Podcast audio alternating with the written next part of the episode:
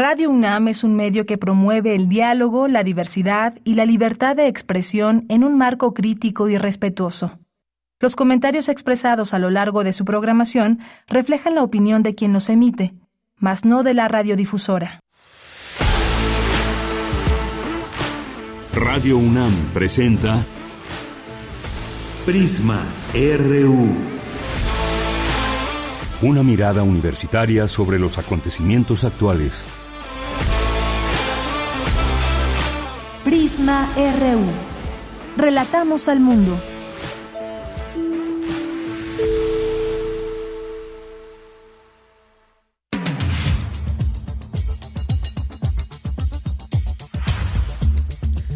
Buenas tardes, muchas gracias por acompañarnos aquí en Prisma RU. Estamos listas, listos para dar inicio a la emisión del día de hoy, de este miércoles 7 de diciembre del año 2022, ya con el frío que sentimos en la mañana, las temperaturas bajas ya propias de este de este mes, aunque luego y poco a poco va subiendo la temperatura y tenemos todavía pues un calor bastante rico por la tarde.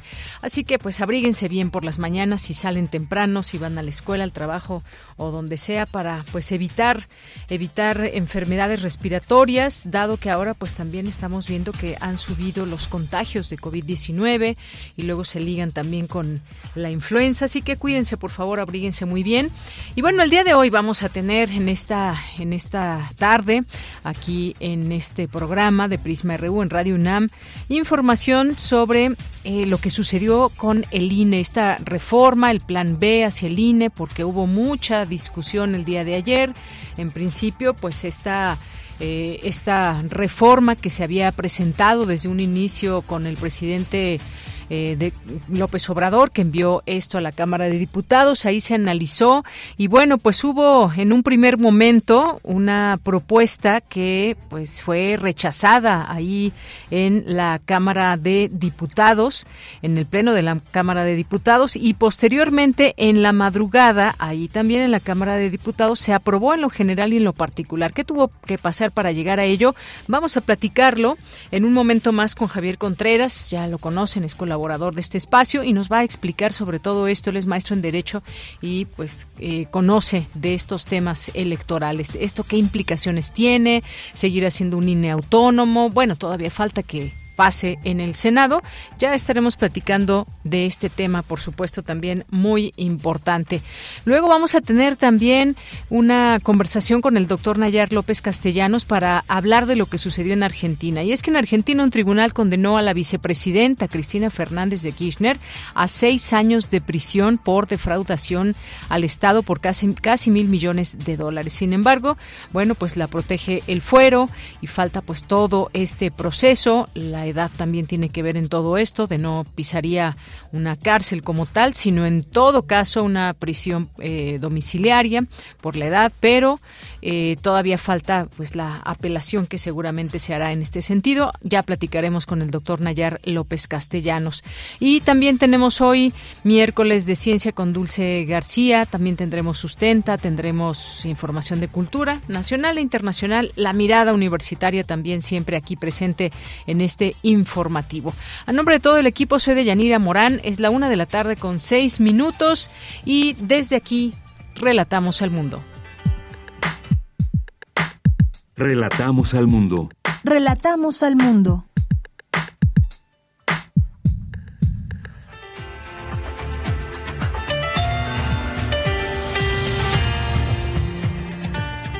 Bien, una de la tarde con seis minutos y bueno, pues tenemos nuestro resumen y que por cierto, en este resumen le íbamos a informar o le vamos a informar que hace unas horas el presidente de Perú, Pedro Castillo, había anunciado la disolución del Congreso y bueno, pues también ahora hay de última hora que es destituido por el Congreso peruano. Bueno, pues tendremos también esta información de lo que ha sucedido en estas últimas horas que ya se veía venir una situación difícil, estaba enfrentando una situación difícil Pedro Castillo allá en Perú. El Congreso rechazaba una y otra vez el poder salir de su país y pues bueno, venir a México porque le tocaba asumir la presidencia también de un eh, momento importante que reunía a varios países de aquí de América Latina, de esta región. Así que pues es parte de lo que de última hora ha sucedido. Pues la información en resumen, hoy 7 de diciembre, en la información universitaria se crea programa universitario para enfrentar riesgos epidemiológicos.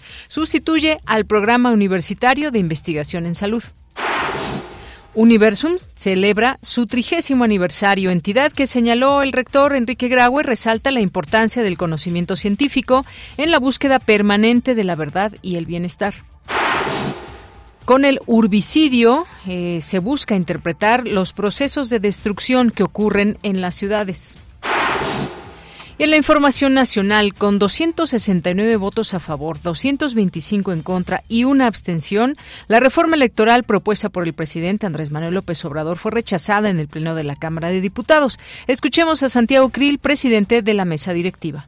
En virtud de no alcanzarse la mayoría calificada con fundamento en lo que dispone la fracción G del artículo 72 constitucional y en términos del artículo 232, numeral 1 del reglamento de la Cámara de Diputados, se deseche el proyecto de decreto por lo que respecta a las propuestas de modificación registradas se instruye que el texto de las mismas sea insertado íntegramente en el diario de debates. Bien, pues ahí este rechazo a la reforma electoral propuesta por el presidente. Y en la madrugada, ya en la madrugada, en la Cámara de Diputados también se aprobó en lo general y en lo particular el llamado Plan B. Recuerdan ustedes que después de que se veía venir este rechazo a la reforma electoral, hubo un Plan B que señaló el presidente para la reforma electoral que propuso y esta iniciativa fue aprobada por 261 votos a favor, 216 en contra. Ahora pasará al Senado, donde Morena y sus aliados también tienen la mayoría. Esta mañana, en Palacio Nacional, el secretario de Gobernación, Adán Augusto López, detalló el llamado Plan B del gobierno federal.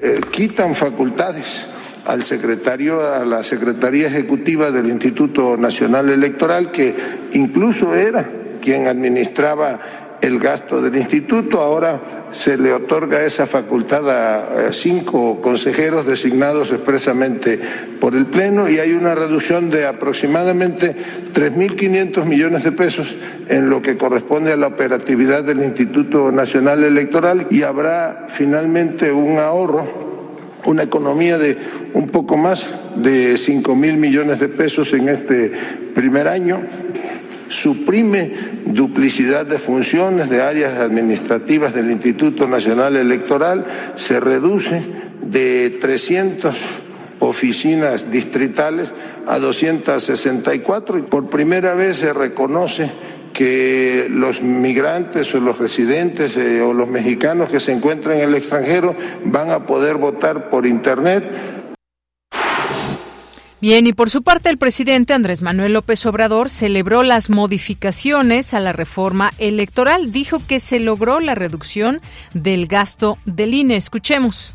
No se tuvo esa mayoría que se necesita para la reforma constitucional. Sin embargo, cuando se trata de reformar leyes, solo es mayoría simple, la mitad más uno Claro, no es lo mismo una reforma constitucional a una reforma de ley, pero está acotada porque no puede contravenir o contradecir lo que está en la Constitución.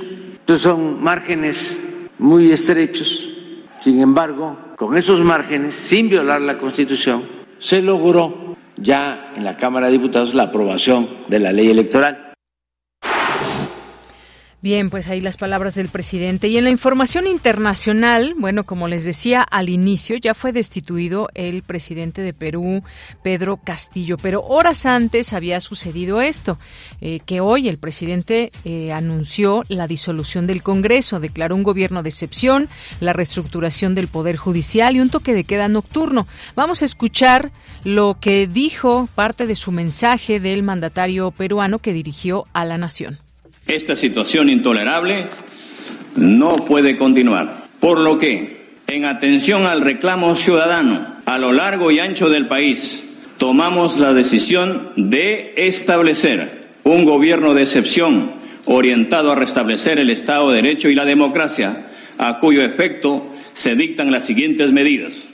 Disolver temporalmente el Congreso de la República e instaurar un gobierno de emergencia excepcional convocar en el más breve plazo a elecciones para un nuevo Congreso con facultades constituyentes para elaborar una nueva Constitución en un plazo no mayor de nueve meses.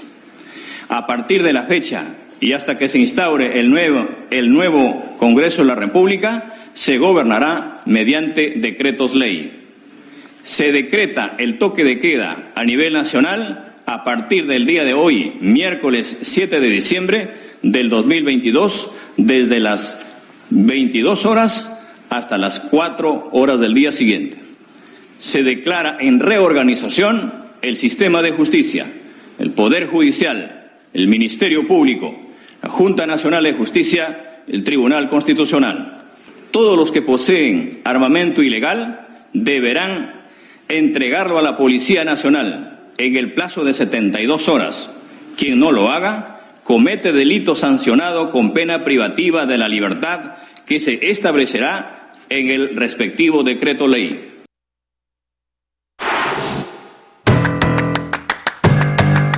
Hoy en la UNAM, ¿qué hacer?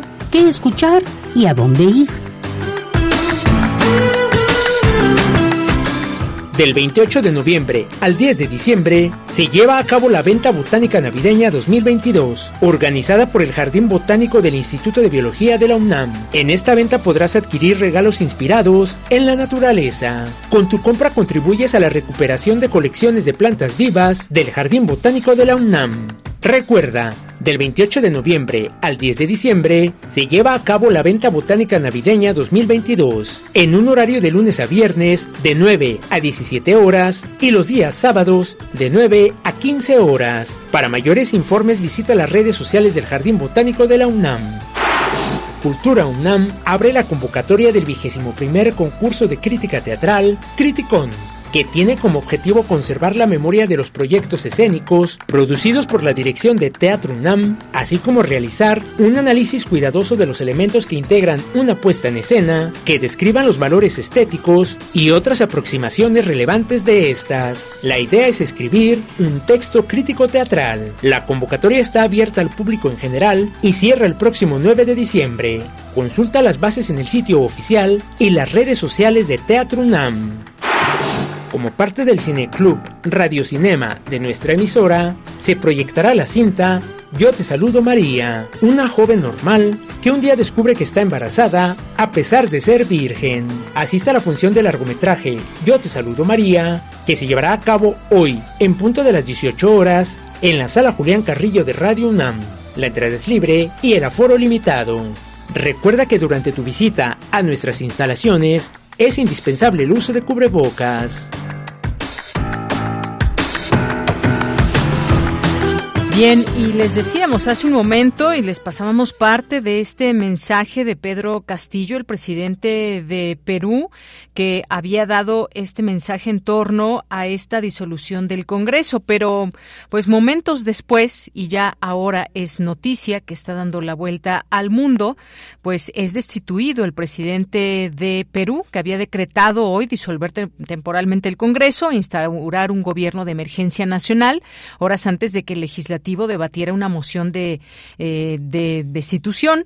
La votación fue adelantada y el Congreso destituyó a Castillo por incapacidad moral. Tras este anuncio del presidente, los legisladores de las distintas bancadas del Congreso de Perú denunciaron que el presidente dio un golpe de Estado, que este, bueno, pues este es un término que ya los expertos nos dirán si se puede utilizar o no, el dar un golpe de Estado, el hecho de que haya destituido al Congreso.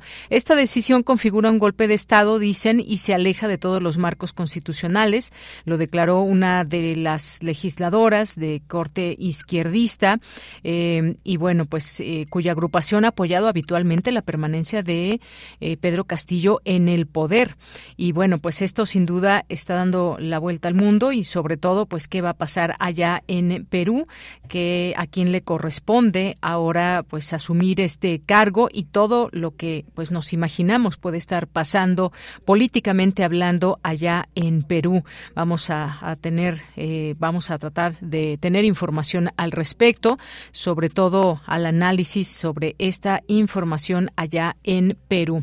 Bien, pues es la una con 17 minutos y nos vamos a nuestro campus universitario. Campus RU.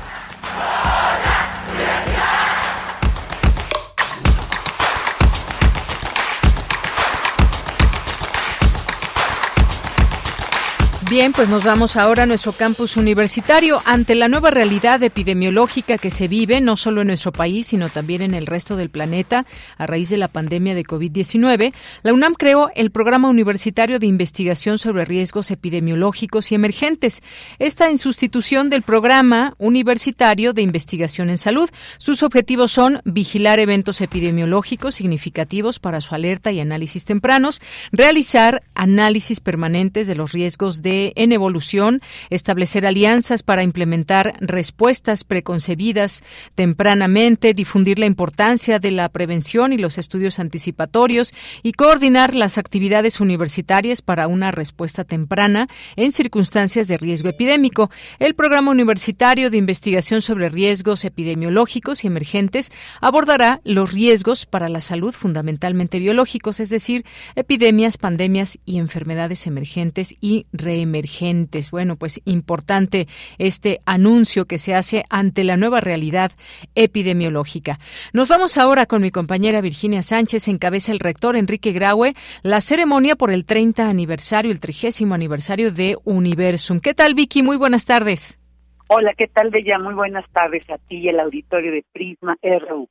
Reconocer y difundir la importancia de la ciencia y de sus aplicaciones el desarrollo de una sociedad moderna, es la razón de la existencia de la Dirección General de Divulgación de la Ciencia de la UNAM y uno de los motores más importantes de esta entidad es Universo, Museo de la Ciencia, donde se abren universos distintos y se realza la importancia del conocimiento científico en búsqueda de la verdad y el bienestar. Así lo señaló el rector Enrique Graue al presidir a distancia por motivos de salud la ceremonia conmemorativa por el 30 aniversario de Universum. Escuchemos al rector entender el mundo que nos rodea y la importancia del conocimiento es imprescindible para poder comprender hacia dónde lleva el conocimiento científico a fin de aquilatar la importancia de sus aplicaciones y demandar financiamientos para la investigación de innovación y desarrollo tecnológico. Y esto en el fondo es la razón que nos tiene aquí. Celebramos el trigésimo aniversario de Universum como un espacio que abre universos distintos en variadas disciplinas y lo hace en forma lúdica y atractiva. Realiza la importancia y realza la importancia del conocimiento científico en la búsqueda permanente de la verdad y el bienestar. Estimula la imaginación de las y los jóvenes, colaborando a una mejor formación y motiva y sustenta nuevas vocaciones y aspiraciones. Por su parte, de manera remota, el exrector de la UNAM, José Sarucán, en cuya gestión se creó Universum, destacó que se trata de un ejemplo de lo que significa la divulgación científica universitaria. Escuchemos. Es comunicación de la ciencia a la sociedad de la mejor calidad y de la más grande pertinencia hecha prácticamente de tú a tú, de los jóvenes estudiantes a los jóvenes visitantes. Esto es algo que a mí me parece particularmente valioso y el trabajo de todos los directores del museo, empezando por Jorge Flores, que fue quien realmente se llevó el trabajo en los casi cuatro años, o tres años y medio que duró el periodo de gestación y producción del museo hasta su inauguración hace 30 años. María Emilia Bella Ruiz, directora de Universo Museo de las Ciencias, reconoció el trabajo de quienes trabajan en la entidad en pro del fomento de vocaciones y el incremento de la cultura científica en la sociedad y que lo ha convertido en un importante referente para otros museos en el país. Escuchémosla. Nuestros programas de atención para la inclusión de públicos vulnerables y la perspectiva de género que guía muchas de nuestras actividades han sido ejemplo para otros colegas de museos de la República Mexicana. A 30 años, Universum es un museo cuya valía se reconoce al ser parte, por ejemplo, de los consejos directivos de instancias internacionales, entre los que destaco a la Asociación de Centros de Ciencia y Tecnología de América del Norte y el Consejo Internacional de Museos. Y como parte de este aniversario con el apoyo de la Fundación Telefónica Movistar México, se estará presentando la exposición temporal Colores, que presenta desde distintos ámbitos un viaje de la luz a la oscuridad a través de una gama cromática. Y bueno, cabe señalar la presencia en esta ceremonia de William Lee Alardín, coordinador de la investigación científica, de César Domínguez Pérez Tejada, director general de divulgación de la ciencia, así como de Isabel Catalina Barrera Díaz, ex anfitriona de Universum, y de Miriam María Chávez Montiel, directora de Fundación Telefónica Movistar México, y de Ana de Saracho O'Brien, directora de Asuntos Públicos, Regulación y Negocio Mayorista Telefónica Movistar México, quien resaltó que Universum es un museo que revolucionó el conocimiento en México. De ella, esta es la información. Vicky, muchas gracias y muy buenas tardes. Buenas tardes. Bien, pues seguiremos hablando de este tema importante, todo lo que se genera desde Universum y si no lo conocen, pues los invitaremos también, les invitaremos a dar un, paseo, un paseo que sea de conocimiento ahí por Universum. Y bueno, nos vamos ahora con Cindy Pérez Ramírez, especialistas estudian el fenómeno de la destrucción de las ciudades, urbicidios. ¿Qué tal, Cindy? Muy buenas tardes, adelante.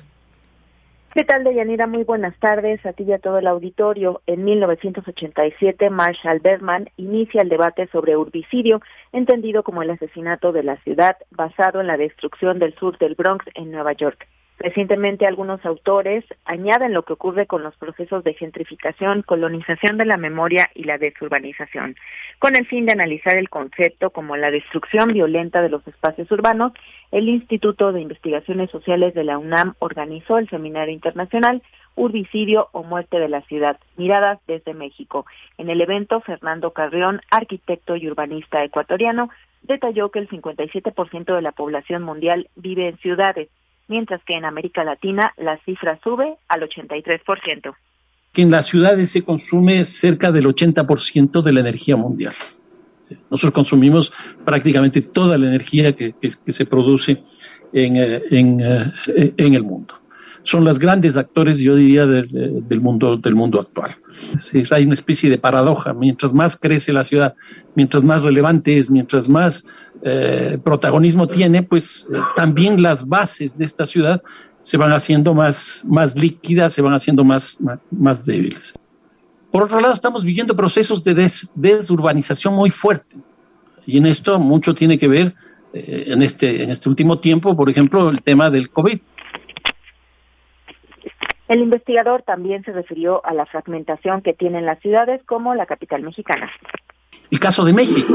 Ciudad de México tiene menos de 9 millones de habitantes. Tiene 16 alcaldías.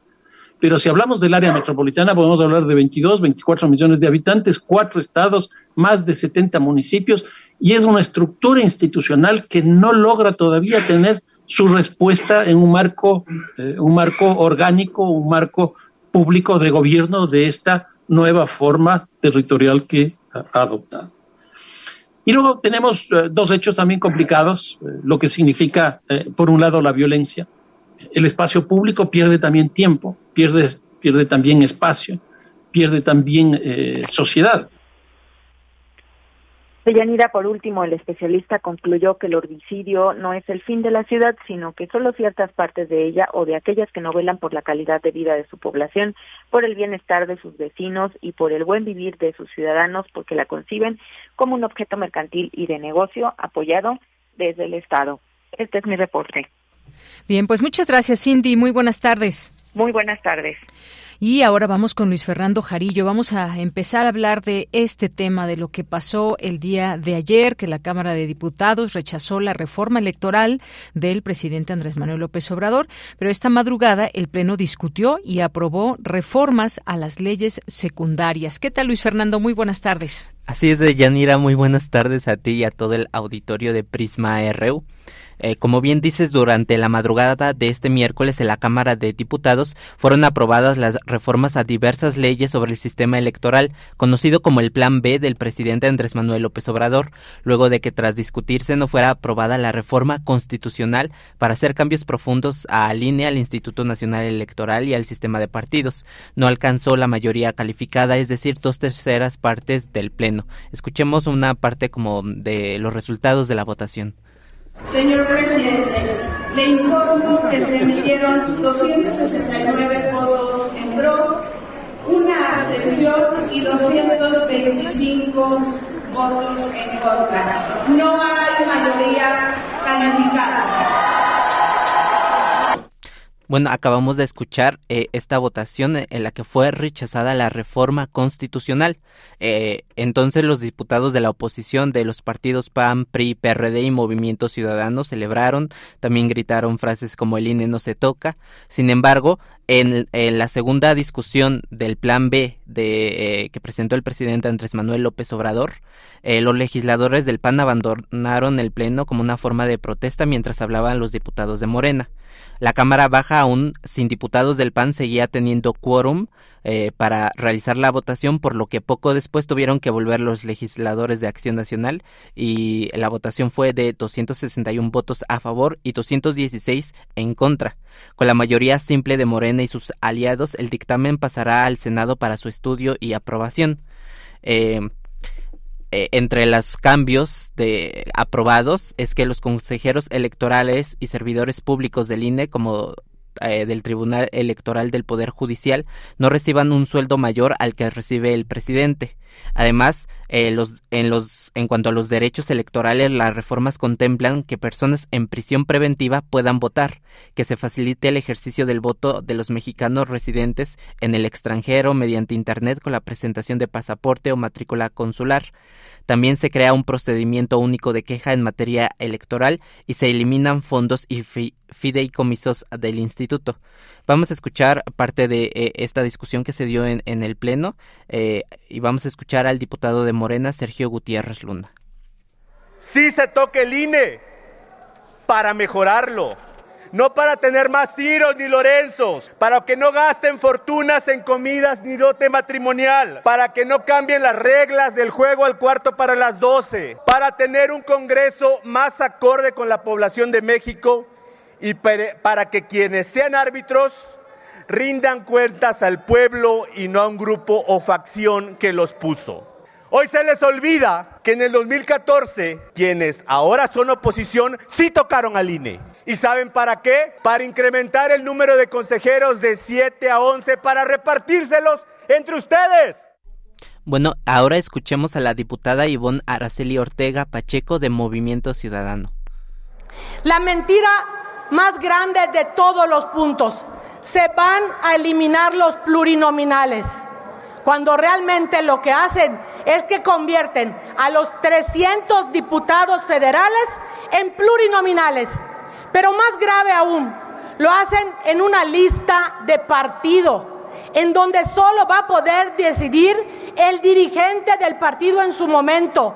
El ciudadano va a votar por un logo y no por una persona. Se los digo a los que tienen aspiraciones políticas. Estén muy cerca de su dirigente porque si esta reforma llegara a pasar, es la única la manera en la que pudieran ser parte. Por su parte, esta fue la postura del PAN. Escuchemos a la diputada Joana Alejandra Felipe Torres.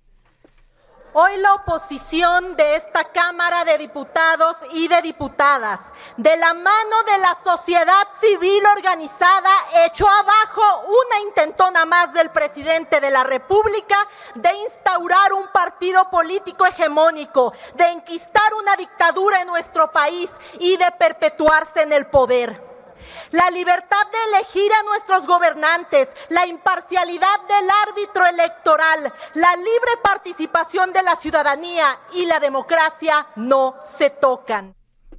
Bueno, y con las reformas también se eliminan dos salas regionales y la sala regional especializada del Tribunal Electoral, cuyas atribuciones serán absorbidas por la sala superior del Tribunal eh, Electoral. De acuerdo con el documento de la iniciativa, se espera generar un ahorro de alrededor de 3.605 millones eh, de pesos. Esta cantidad de recursos equivale a poco más de 134 mil personas eh, apoyadas anualmente por el programa de pensión para el bienestar o de 52 mil jóvenes apoyados por el programa de jóvenes construyendo el futuro. Esta es la información de Yanira. Bien, pues cuántas cosas, cuántas cosas en juego. Seguiremos hablando de ese tema. Muchas gracias, Luis. Hasta luego, Tella. Muy buenas tardes. Continuamos. Queremos escuchar tu voz. Síguenos en nuestras redes sociales. En Facebook como Prisma RU y en Twitter como arroba PrismaRU. Bien, pues continuamos con este tema. Ya nos acompaña vía telefónica el maestro Javier Contreras, maestro en Derecho, profesor de la Facultad de Derecho y la Facultad de Estudios Superiores Acatlán. ¿Qué tal, Javier? Hoy no es viernes, pero te tenemos aquí en el programa porque es un tema muy interesante que se pone después de lo que hemos escuchado y de todo lo que está pasando respecto al INE. ¿Cómo estás? Buenas tardes. Hola, ¿qué tal, Deyanira? Muy buena tarde para ti, para todo el amable auditorio de Prisma RU. Y efectivamente, hoy nos escuchamos un poquito más temprano que en otras ocasiones en la semana, pero tienes mucha razón. Se trata de un debate nacional de altísima relevancia, en tanto la modificación de la autoridad electoral, en este caso para México, el Instituto Nacional Electoral. Y se ven grandes vicisitudes en América Latina con la noticia que también salió respecto de la disolución del Congreso en Perú, pero centrémonos en nuestro caso mexicano. Esto que se ha mencionado respecto de los ahorros, en tanto la modificación de la estructura del Instituto Nacional Electoral y estos cambios propuestos por el llamado Plan B del presidente y de la fracción parlamentaria de Morena, así como sus aliados en ambas cámaras del Congreso, hay que decirlo claramente, a mí me parece cuando menos complicado que prospere. Veamos. Esto ya ha sido avanzado en la Cámara de Diputados, por supuesto, pero todavía falta que concluya el proceso legislativo en el Senado de la República y además de ello, será necesario revisar el aval de la Suprema Corte de Justicia. De oficio no lo recibirá o no lo revisará la Corte. No obstante, es altamente probable, por no decir seguro, que la oposición política representada por las diferentes fuerzas de oposición partidista estarán presentando un recurso constitucional llamado acción de inconstitucionalidad. A partir de ello, seguramente se estará buscando eh, quitar o mejor dicho retirar el aval constitucional de esta reforma que es de carácter legal. Recordemos que ayer mismo y durante la madrugada se estuvo discutiendo todavía la posibilidad de la reforma constitucional en materia electoral promovida igualmente por el presidente López Obrador, pero que esta misma fracasó en su intento de alcanzar los votos necesarios para lograr la reforma, es decir, dos terceras partes del Congreso de la Unión, en este caso la Cámara de Diputados. Se trata de un momento muy complicado, sobre todo porque estamos ya muy próximos a empezar el próximo proceso electoral y todo esto debe quedar cuando menos 90 días antes de que empiece todo el proceso. Me refiero aquí ya para 2023. Esto, con los tiempos legislativos malos de la Suprema Corte, no parece que fuera a pasar y estaríamos en presencia de una complicación administrativa muy severa para el Instituto Nacional Electoral e incluso también para el Tribunal Electoral del Poder Judicial de la Federación. Bien, pues sí, cuántas cosas están en juego, un debate nacional muy importante, porque no es solamente un tema de presupuesto, de ahorros, claro que tiene un planteamiento muy interesante en este sentido, pero ¿qué teníamos de esa propuesta de reforma que mandó el presidente Andrés Manuel López Obrador contra este plan B que fue aprobado ayer en la Cámara de Diputados, ya muy de madrugada? Hay que recordar también, me parece importante, no sé qué pienses, eh, eh, eh, Javier, que hubo un parlamento abierto, que pues ahí podíamos escuchar estos posicionamientos, análisis, debates y demás. algunos aluden a que fue un éxito o que, fue un, fracaso, pero ¿qué tenemos en todo esto? Porque no es solamente eh, atenernos a lo simple que puede ser ahorrar dinero, sino que implica otras cosas. Y yo te preguntaría también en este, en este sentido si la autonomía del INE prevalece aún con este plan B que se propone desde presidencia. Aquí lo primero que tendríamos que recuperar, y quiero partir de lo que has mencionado, Deyanira, es sobre la existencia de ese Parlamento abierto. Sí. A estas alturas del debate me parece una tomada de pelo. ¿Por qué lo digo de esta manera? Porque el Parlamento abierto fue em, pensado para la reforma constitucional. Esta reforma de carácter legal que se aprobó en la madrugada apenas fue propuesta por la Presidencia de la República, por el Ejecutivo Federal. Vamos, los legisladores de la coalición gobernante ni siquiera tuvieron el tiempo para leer a conciencia el documento. Me parece, por decirlo menos, un acto de irresponsabilidad parlamentaria en tanto el desconocimiento del proyecto. Ojo, que sean del mismo color de casaca política no involucra un cheque en blanco para la aprobación de estas cosas. Entonces, pues, la revisión pormenorizada de los documentos me parecen imprescindibles para el debate legislativo. Creo yo que sería importante llevar a cabo este análisis de una manera más sensata, por ocupar una palabra más suave, en el Senado de la República, donde continuará el proceso legislativo. Ahora bien, respecto de la autonomía del Instituto Nacional Electoral, no me parece que esté siendo vulnerada enteramente, pero sí veo una un riesgo, un riesgo muy importante con respecto al servicio profesional electoral. Creo que el hecho de que se pretenda en parte de la reforma desaparecer, desaparecer el servicio profesional y a partir de ello hablar acerca de la instalación de diferentes órganos subdelegacionales, que son los consejos distritales y otros más, y puede poner en riesgo la funcionalidad. Esto es muy delicado y es muy grave, porque aquí se trata no de los grandes cargos, sino de las personas que hacen el trabajo día a día para que la democracia mexicana pueda avanzar adecuadamente. Finalmente, veo también una fuerte carga política en tanto la posible destitución del secretario ejecutivo del INE. Permítame ser claros con esto.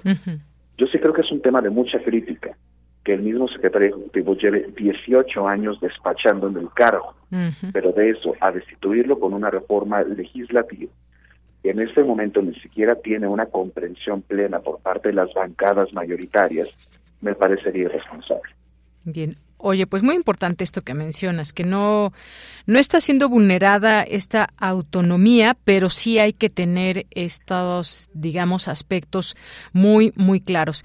Eh, más allá de la parte política que enmarca esta mm, reforma electoral o este plan B, porque tiene su parte política completamente, vemos a los partidos de oposición, pues más allá de todo, decir que es un retroceso democrático, me parece a mí en lo personal que no tampoco se detuvieron a analizar mucho y simplemente por ser oposición todo es rechazo y creo que ahí pues le quitan esa oportunidad también a, a las y los ciudadanos de quitarle pues de verla también en su totalidad y lo que puede implicar positivo o negativo también en este en este sentido. Pero entonces, eh, ¿qué tenemos ahora con este plan B que fue aprobado ahí en la Cámara de Diputados? Tendrá que pasar al Senado porque es el camino. ¿Qué puede pasar ahí? Porque ya dijo Ricardo Monreal que no va a ser fast track y pues tenemos ahí la atención en todo esto? ¿Qué, ¿Qué es lo que puede venir en los próximos días, Javier? A mí me parecería que el senador Monreal está en riesgo justamente de mantenerse en la coordinación parlamentaria. Veámoslo de esta manera. Hay facciones dentro del grupo parlamentario de Morena, tanto en Cámara de Diputados como en Senado de la República. Está este conflicto famoso entre los puros y los moderados, y en este caso pues estaríamos pensando que el actual coordinador de la bancada en el Senado pues es uno de carácter moderado y negociador.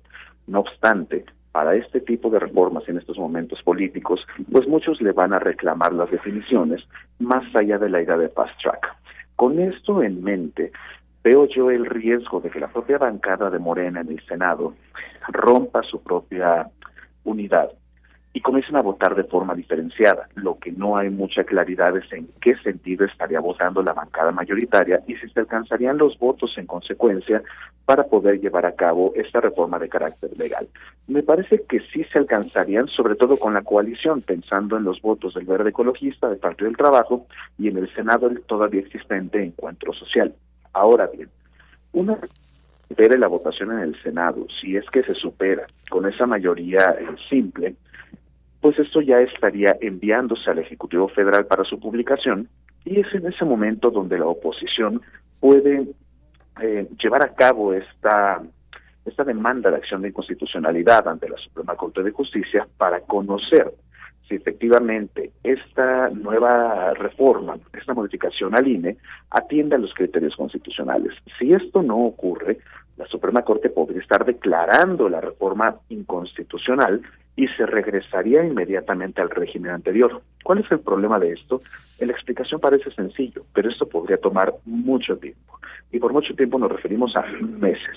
En principio, para que se aprueben las cosas en el Senado, que yo creo que eso va a tomar apenas un par de semanas, y por otra parte, en la Suprema Corte de Justicia saber hasta cuándo van a admitir el caso estudio, porque recordemos que también se encuentra en proceso de elección la Suprema Corte de Justicia de su presidencia, lo que puede cambiar mucho la agenda de política judicial que va a tener este poder de la federación.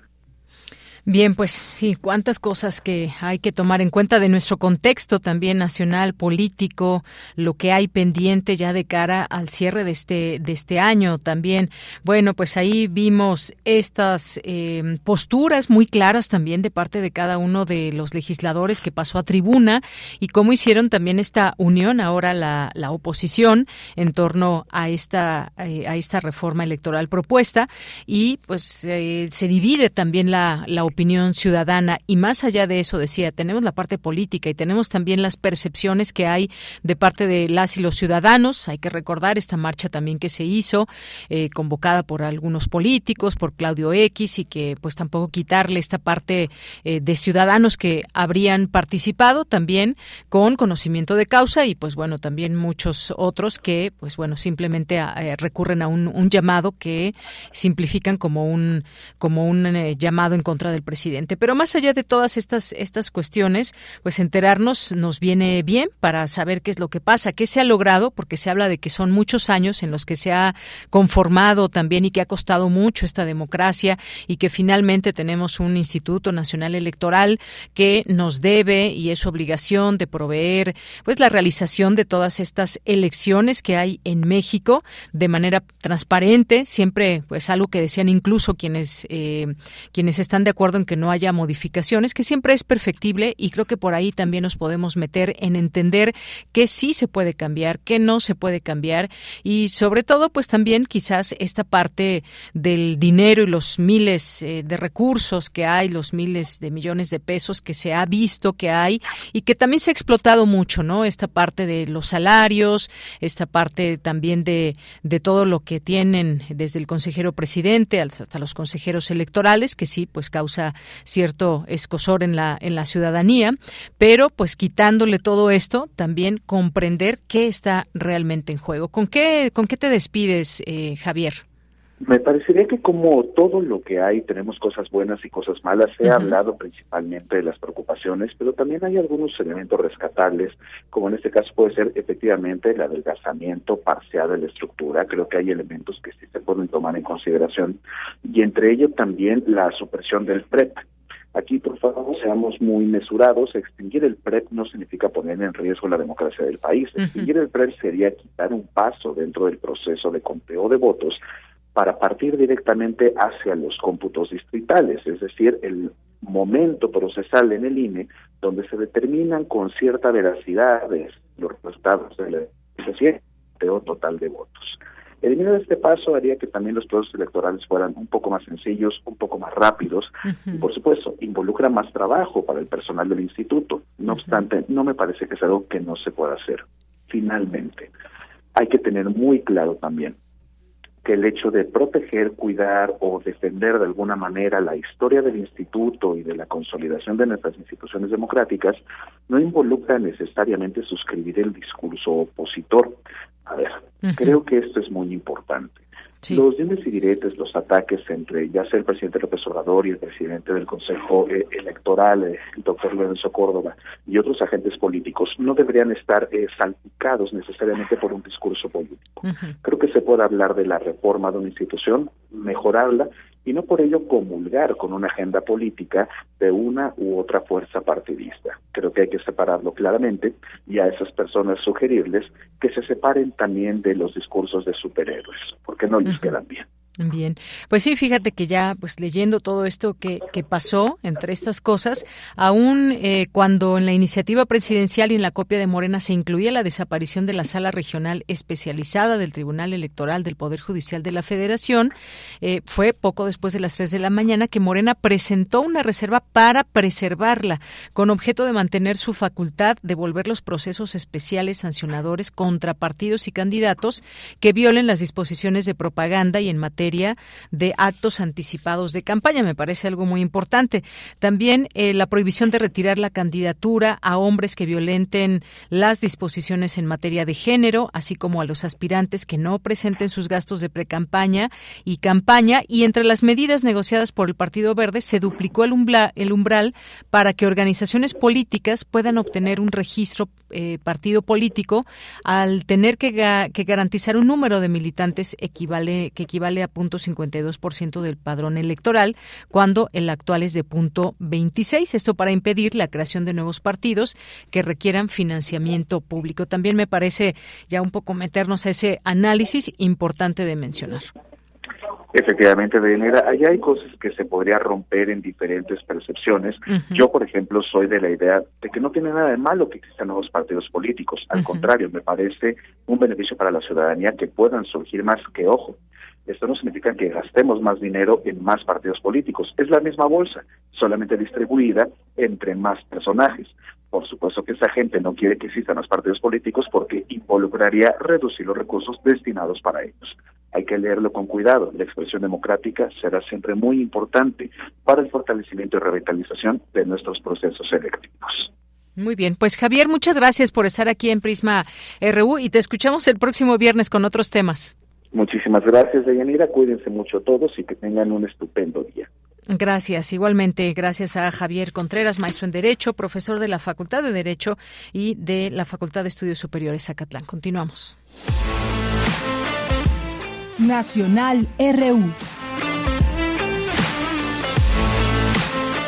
Bien, pues sí, temas nacionales, pero antes nada más una, una pequeña, un pequeño paréntesis, porque esto que está sucediendo allá en Perú, pues es digno de, mencionarse, porque como le decíamos al inicio, pues el Congreso de Perú había sido destituido por el presidente, pero ahora cambian los titulares y Congreso de Perú destituye a Castillo, a, a Pedro Castillo, y bueno, pues en el minuto a minuto aquí muy interesante, porque luego de que había decretado disolver temporalmente el Congreso instaurar un gobierno de emergencia nacional horas antes de que el legislativo debatiera una moción de destitución, pues la votación fue adelantada. Esto se traduce como pues un golpe de estado por parte de los de los opositores a Pedro Castillo. En cuanto a los términos, bueno, pues yo creo que aquí nos pueden precisar también los internacionalistas esto cómo se puede interpretar si es correcto o no, por ejemplo, como lo están aquí manejando algunas notas.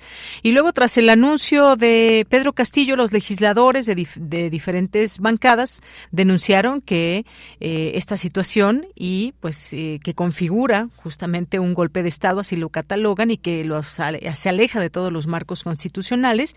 Y bueno, pues fue destituido, destituido por incapacidad moral. Esta es la parte que también un término interesante para conocer. Y el Pleno del Congreso de Perú destituyó al mandatario del país por permanente incapacidad moral, con 101 de 130 votos a favor, después de que éste anunciara la disolución del legislativo y declarara un gobierno de excepción de emergencia, lo que fue calificado, como les digo, como un golpe de Estado. Y aquí, bueno, pues en el minuto a minuto que se está siguiendo en las informaciones, eh, se habla pues de las Fuerzas Armadas de Perú, la Policía Nacional denuncian golpe de Estado de Castillo. Esto es algo que también está ya en redes sociales. Y pues hace se va actualizando la información. A la 1:35 se tenía esta información de que Pedro Castillo salió del Palacio de Gobierno acompañado de Aníbal Torres, expresidente del Consejo de Ministros del Perú.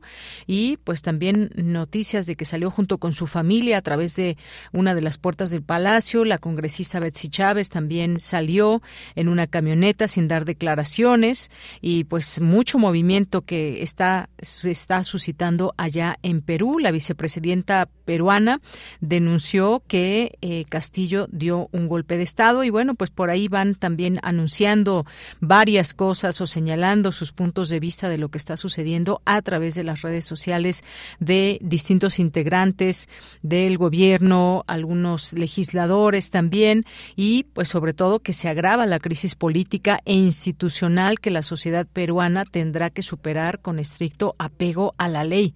Sin duda alguna, esto señalarlo con estricto apego a la ley. Bueno, desde aquí en México también ya el canciller Marcelo Ebrard dice en su cuenta de Twitter, dados los últimos acontecimientos en Perú, se ha convenido posponer la cumbre de la Alianza del Pacífico que tendría verificativo el próximo 14 de diciembre en la ciudad de Lima. Les mantendré informados, dice el canciller Marcelo Ebrard. Y pues así están las cosas seguramente y en estos instantes están dando muchos, muchos movimientos. Renuncia el embajador de Perú ante la OEA tras el anuncio de Pedro Castillo. Em, rechazo total a este golpe de Estado, dice eh, Ollanta Humala. Eh, ¿Quién más está por aquí? Pues se reafirma lo señalado y ante el Consejo Permanente, la OEA, no puedo por razones morales. Bueno, esto es lo que decía esta, este eh, embajador de Perú ante la OEA, que renunció tras este anuncio de Pedro Castillo. También eh, Keiko Fujimori, hay que recordar que fue quien también estaba contendiendo en su momento en las elecciones. Dice, él sabía que le quedaban pocas horas en el poder, está declarando a través de su cuenta de Twitter. Pedro Castillo Dice, da un golpe desesperado porque sabía que le quedaban pocas horas en el poder. El Congreso debe seguir adelante con la vacancia y las Fuerzas Armadas tienen que respaldar el orden constitucional. Pues tremendo todo esto que está sucediendo allá en Perú. Y bueno, pues aquí en México también algunas eh, cuestiones importantes, decíamos, ya veremos qué pasa con eh, las próximas horas y días porque ahí en el en la Cámara de Diputados dice Ricardo Monreal que o advierte que el plan B del presidente no pasará en fast track, así que ya estaremos siguiendo estas noticias.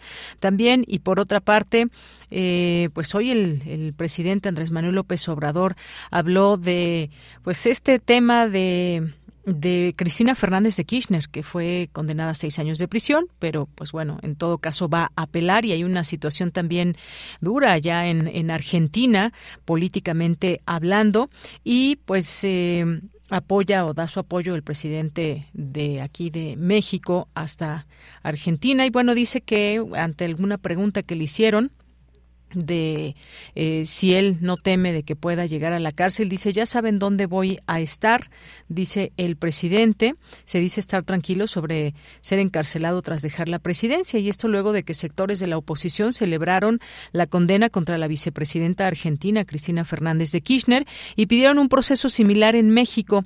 El presidente Andrés Manuel López Obrador se dijo tranquilo sobre la posibilidad de que se busque encarcelarlo cuando deje la presidencia de la República en 2020 acerca de lo que me queda pasar a mí ya me lo hicieron, no tengo nada de qué avergonzarme y estoy acostumbrado a enfrentar a mis adversarios. Si quieren meterme a la cárcel cuando termine ya saben dónde voy a estar, respondió tras ser cuestionado en su conferencia matutina respecto a los comentarios de la oposición. Incluso recomendó a la oposición que se preparen también, ahí voy a estar, no me voy a ir para lo que voy a hacer cuando me jubile, que va a ser leer y escribir, pues también en la cárcel se puede leer y escribir. Y bueno, pues ahí algunas declaraciones que hiciera hoy el presidente con respecto a este tema, insistiendo que no tiene razones para avergonzarse y el primer mandatario también argumentó que se padece, se sufre cuando se va a la cárcel por un problema de conciencia, cuando uno hizo un mal. Yo creo, dice, que esa es la peor cárcel, pero cuando uno tiene su conciencia tranquila, no importa y diría yo que la cárcel a veces hasta protege. Y bueno, pues ahí hizo recordatorios de lo que pasó, por ejemplo, con dirigentes del movimiento estudiantil de, de 1968 que se salvaron de la masacre por estar encarcelados, así como consideró que si el dirigente priista Carlos Madrazo, padre de Roberto Madrazo, hubiera estado preso, eh, no hay el bombazo que destruyó el avión en que viajaba. Bueno, pues algunas cosas hoy en la mañanera y pues nos vamos a ir al corte, pero antes tenemos esta, esta, este material que nos dejó Dulce. Adelante.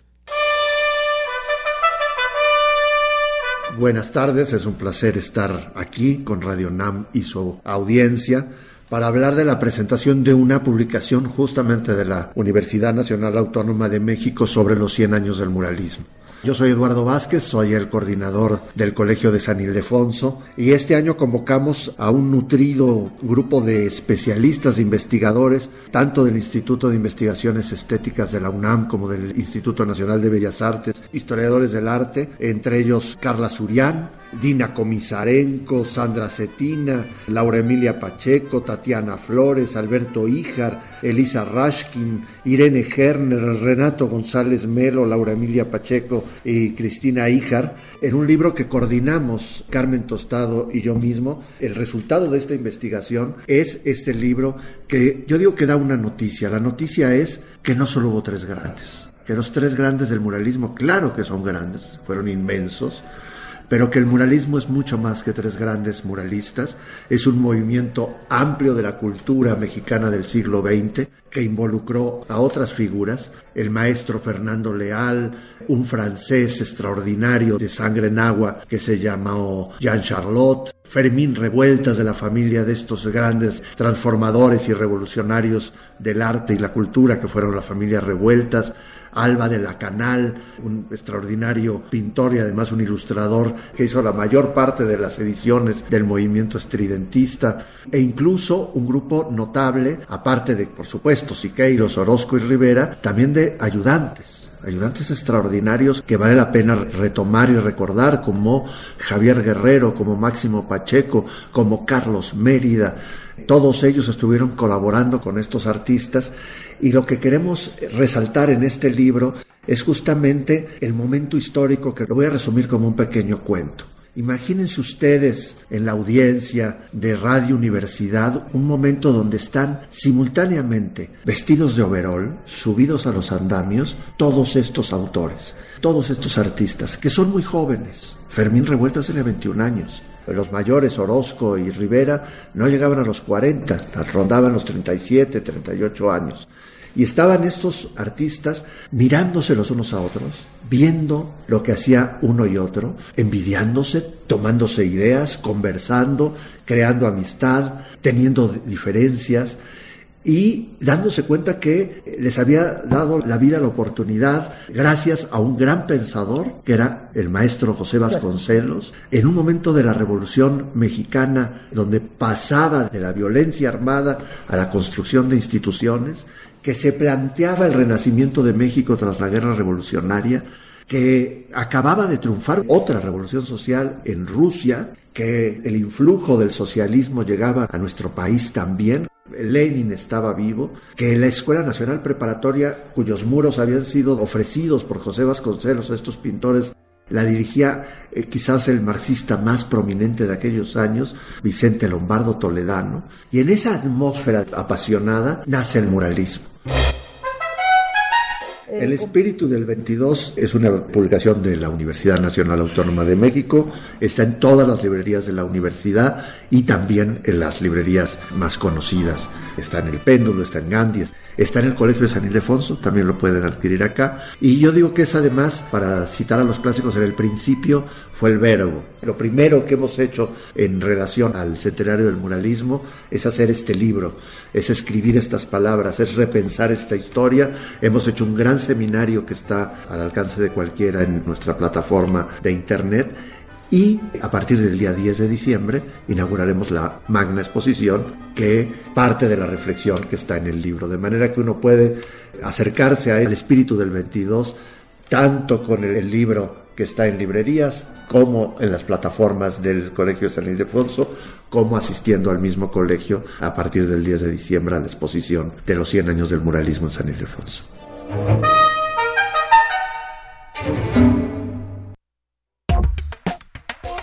Tu opinión es muy importante. Escríbenos al correo electrónico prisma.radiounam@gmail.com.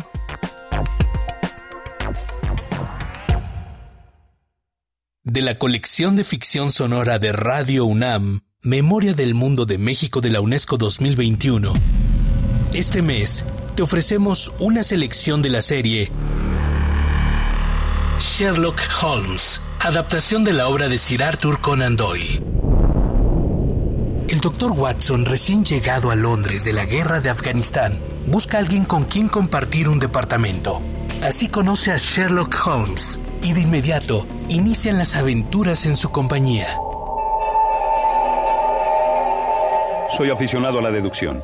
Y las teorías que hay sustento son tan prácticas que de ellas depende el pan y el queso que me como. ¿Cómo es eso? Porque tengo una profesión muy mía. Me imagino que soy el único en el mundo que la profesa. Soy detective consultor. Todos los sábados de diciembre a las 20 horas por el 96.1 de FM y en www.radio.unam.mx. Radio UNAM. Experiencia sonora. ¿Por qué es valioso actualizar tu INE cuando te cambiaste de domicilio?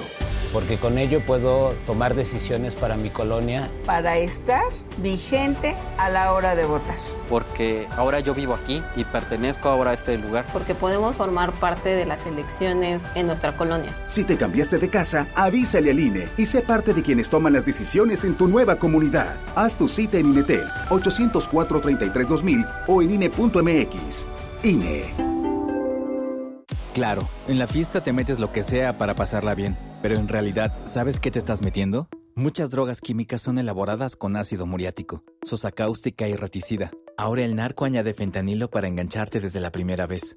El fentanilo mata. Es 50 veces más potente que la heroína. 200 personas mueren al día por su consumo. No te arriesgues. No estás solo. Si necesitas ayuda, llama a la línea de la vida 800-911-2000. Secretaría de Gobernación. Gobierno de México. Un tejido infinito de impulsos. Un diálogo en los matices del silencio. Islas resonantes. Pensar el mundo a través del sonido. Sesiones de escucha y diálogos en torno al sonido. Con Cintia García Leiva. Islas resonantes. Miércoles a las 4 de la tarde, después del corte informativo. Repetición, sábados a las 19 horas por el 96.1 de FM. Radio UNAM, Experiencia Sonora. Música que sensibiliza la vida. Asómate a su mundo. Panorama del Jazz con Roberto Aimes. Lunes a viernes a las 19 horas por el 96.1 de FM. Radio UNAM. Experiencia sonora. Prisma RU. Relatamos al mundo.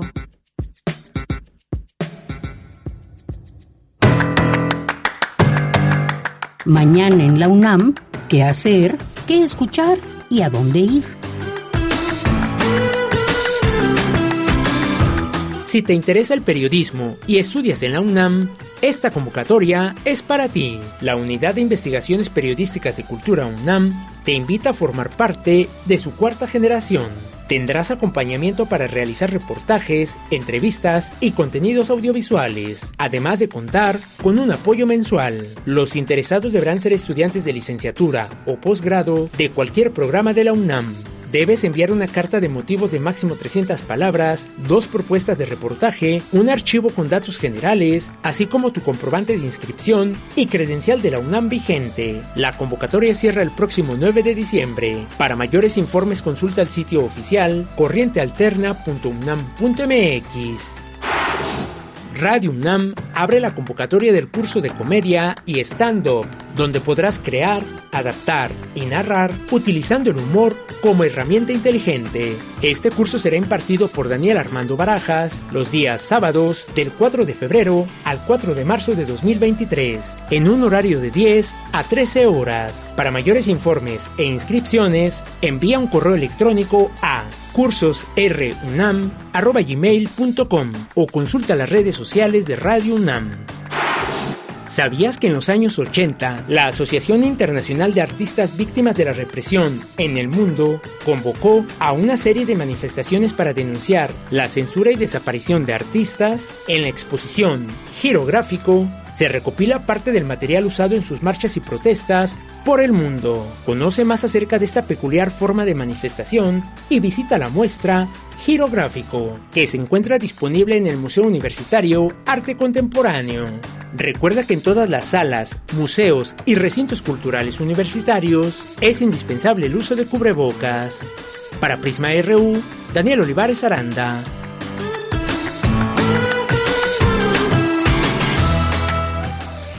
Bien, estamos de regreso aquí en Prisma RU. Muchas gracias por su atención, por seguir conectados, ya sea en línea en www.radio.unam.mx eh, o ya sea también a través de nuestra frecuencia de radio 96.1 de FM. ¿Y dónde nos están escuchando? Cuéntenos, ya sea pues el lugar, el estado, país donde nos escuchen aquí en la ciudad y también a través de qué vía nos están sintonizando. Siempre un gusto que estén por aquí con todo este equipo. Todavía una hora en donde nos resta información para todas y todos ustedes, pero antes y antes siempre pues nos gusta también mandarles saludos a este em, pues a este equipo que también hacen de aquel lado como radio escuchas, como audiencia también siempre atenta a estos espacios, entrevistas y propuestas que les tenemos de temas. Carlos Ríos, Carlos Ríos nos dice un museo extraordinario, Orgullo UNAM, eh, Universum, esto que le estábamos platicando, que llega a sus primeros 30 años. Mañana seguiremos hablando de ello porque creo que pues cuando nace en su momento un museo, pues nace con muchas expectativas y creo que Universum se ha logrado consolidar a lo largo de todo este tiempo. Nos dice Carlos Ríos, un museo extraordinario, excelentes las actividades de divulgación que se realizan en él, también gratos recuerdos de la casita de las ciencias. Pues muchas gracias aquí por comentarlo, eh, Carlos. Y tenemos también por aquí a Mayra Elizondo.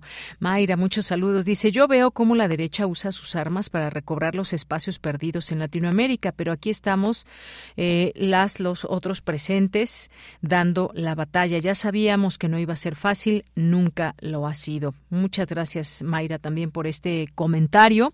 Y también por aquí, ¿quién más nos escribe? Muchas gracias a... Eh, muchas gracias aquí Eduardo Mendoza. Nos dice manejando y escuchando. Abrazos. Bueno, pues con mucho cuidado, Eduardo. Eh, te mandamos muchos saludos desde aquí. Refrancito, Dulce, Mónica, Iracema, muchas gracias. Eh, Javier Contreras, que estuvo hace un momento con eh, con nosotros aquí en Prisma RU. Diana E nos dice muy buenas tardes, como siempre muy interesante. Gracias, Diana. César Soto también, muchas gracias a nuestros amigos del Instituto de Investigaciones Sociales también de la UNAM que siguen eh, el programa. A Guerrero, saludos, eh, maestro Javier Contreras, le dice a Javier. Muchas gracias, Zacarías Miguel Alonso también, muchas gracias aquí por escribirnos, que nos dice, mm, Deyanira, buenas tardes. El el INE no se toca ni con el INE se juega. Saludos desde la populosa República de Naucalpan. Pues muchas gracias aquí que nos escribes. Y eh, Zacarías, también Rosario Durán Martínez nos dice, bueno, si hacen los recortes, también que le recorten al inquilino de Palacio Nacional, ya que le pagamos a todos los que viven en él y de eso no lo exhiben, no es solo el presidente, sino toda su prole más agregados culturales. Gracias por el comentario, Rosario. Jorge Fra, también ya lo habíamos mencionado. Eh, Abelina Correa, muchas gracias. ¿Quién más nos escribe por aquí? Eh, buen día, nos dice Rosario. La felicidad a veces como los lentes, los buscas, los buscas y los buscas y resulta que los llevas puestos. Muchas gracias, Rosario. Gracias por estos mensajes que nos envías. David Castillo, aquí como todos los días, preparada a que nos relaten al mundo. Saludos al gran equipo de Prisma RU y a todas y todos los radioescuchas y radionautas. Muchas gracias, David. Un abrazo. Mari Carmen también, Héctor Trejo, muchas gracias. Eh, gracias también a Guerrero pero eh, que nos dice pendientes, muy buen día. Víctor Mandrago también, muchas gracias por estar aquí presente. Eh, también Rosario nos manda aquí listo el brownie de Red Velvet con queso Filadelfia. Muchas gracias por antojarnos, Rosario. Leticia Carrera López también, muchas gracias por escribirnos. Dice en las en la Biblioteca Central de la UNAM los esperamos el viernes 9 a las 12 del día en la planta principal, lado poniente. Los esperamos para escuchar cuentos navideños. Habrá regalos, así que no se pierdan. Aquí ya Leticia Carrera, quien le mandamos muchos saludos nos manda esta información de la Biblioteca Central. Recuerden, próximo viernes al mediodía en la planta principal, lado poniente, los eh, nos esperan a todas y a todos para escuchar cuentos navideños y además habrá regalos, sorpresas. Muchas gracias. SM Yo también le mandamos muchos saludos a Mario Navarrete, Alejandro Toledo y a todas las personas que se vayan sumando a esta sintonía. Por aquí también nos escribe Carmen Valencia. Muchas gracias, Carmen. Y pues aquí nos quedamos eh, leyéndoles también y nos vamos ahora a la información a la información de Sustenta, la sección de Sustenta, eh, lanza la Coordinación Universitaria para la Sustentabilidad de la UNAM, reto estudiantil para desarrollar innovaciones sustentables. Hoy Daniel Olivares nos comparte de qué se trata.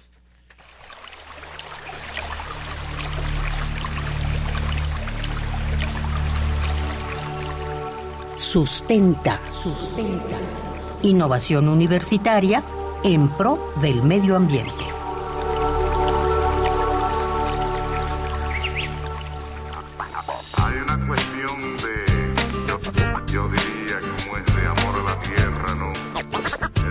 Muy buenas tardes al auditorio de Prisma RU. Les saluda con mucho gusto Daniel Olivares Aranda. Bienvenidos a este espacio sonoro sustentable. Bienvenidos a Sustenta. Hoy conoceremos una convocatoria muy importante desarrollada por las coordinaciones universitarias para la sustentabilidad de la UNAM y de la Universidad Veracruzana. Se trata del reto estudiantil para la sustentabilidad 2023 y vemos para el bien común.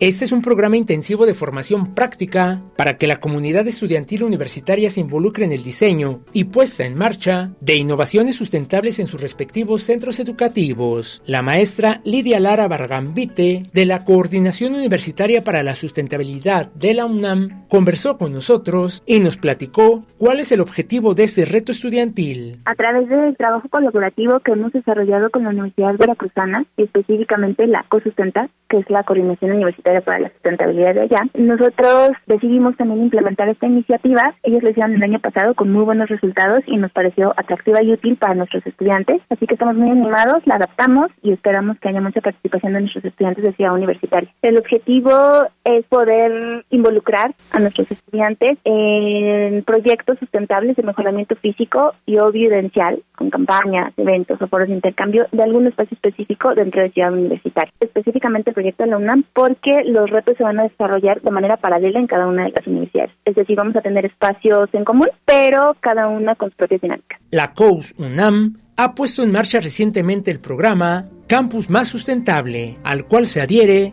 este reto estudiantil. Escuchemos a la maestra Lidia Lara, quien nos habla al respecto. Como parte de las acciones de Campus Sustentable y de diversas iniciativas que hemos desarrollado en distintos espacios de la universidad, esta vez la COUS busca involucrar a nuestros estudiantes en el diseño y puesta en marcha de innovaciones y sustentabilidad para el beneficio de la comunidad. Esto lo haremos a través de la innovación social, trabajo colaborativo, pensamiento crítico, creativo y sistémico. ¿Cuáles son los temas que deben abordar las propuestas de los universitarios? Basándonos en el Plan Integral para la Sustentabilidad, que es el documento oficial y rector de la universidad en, esta temática. Los eh, temas que vamos a abordar va a ser cuidado de áreas verdes, consumo sustentable, eficiencia energética, manejo responsable del agua, movilidad sustentable y reducción y separación de residuos. Todos los temas deben abordarse eh, o incluir los temas transversales de las áreas sustantivas de la universidad como son educación, investigación y cultura, así como la participación de la comunidad universitaria.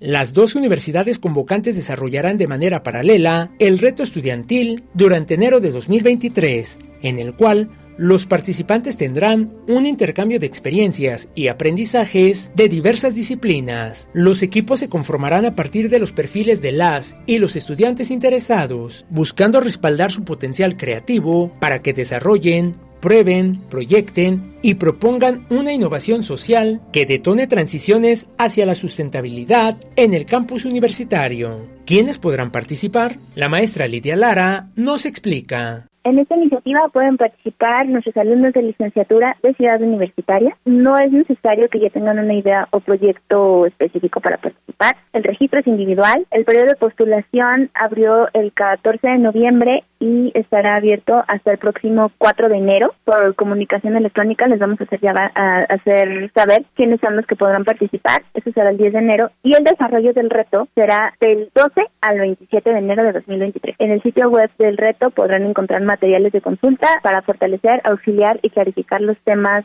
sugeridos em, para implementar los proyectos. Las actividades que se realizarán durante el reto tendrán el objetivo de desarrollar un proyecto sustentable de mejoramiento físico o vivencial de algún espacio específico dentro de Ciudad Universitaria. La maestra Lidia Lara nos hace la siguiente invitación. Invitamos a nuestros estudiantes de licenciatura de Ciudad Universitaria a participar en el Reto Estudiantil para la Sustentabilidad 2023, desarrollando proyectos sustentables de mejoramiento físico y o vivencial de algún espacio específico en Ciudad Universitaria. El periodo de postulación para participar en el Reto Estudiantil para la Sustentabilidad 2023 se lleva a cabo del 14 de noviembre de 2022 al 4 de enero de 2023. El desarrollo de dicho reto se llevará a cabo del 12 al 27 de enero de 2023. Si desea conocer más acerca de esta convocatoria, puedes consultar el sitio oficial y las redes sociales de la Coordinación Universitaria para la Sustentabilidad de la UNAM. Si tienes alguna duda o comentario acerca de este tema o alguno otro que hemos abordado aquí en Sustenta, puedes compartirlo a través de las redes sociales de Prisma RU o directamente en mi cuenta de Twitter, arroba Daniel Medios TV. Para Radio UNAM, Daniel Olivares Aranda. Hay una cuestión de yo, diría como es de amor a la tierra. Dos de la tarde con 17 minutos. Es momento de irnos a la información internacional a través de Radio Francia. Relatamos al mundo. Relatamos al mundo.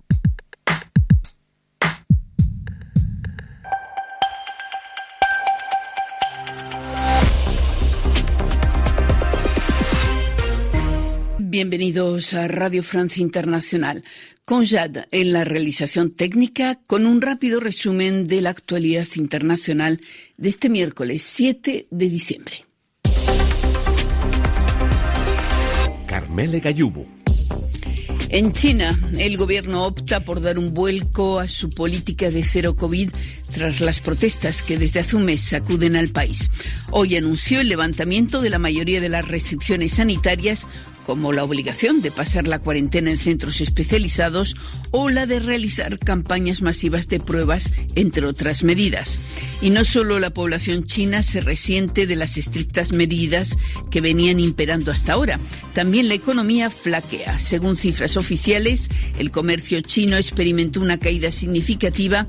En un año las exportaciones retorcieron un 8,7%, las importaciones un 10,6%.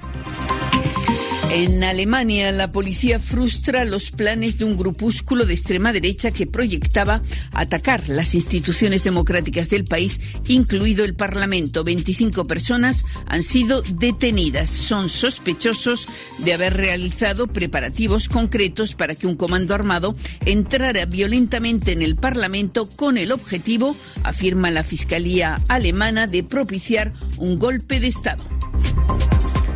El futuro se juega estos días en Montreal, Canadá, donde hoy comienza la conferencia de la ONU sobre biodiversidad, técnicamente denominada la COP15. Los retos son enormes, un millón de especies están amenazadas de extinción, un tercio de las tierras del mundo gravemente degradadas y los suelos fértiles desaparecen.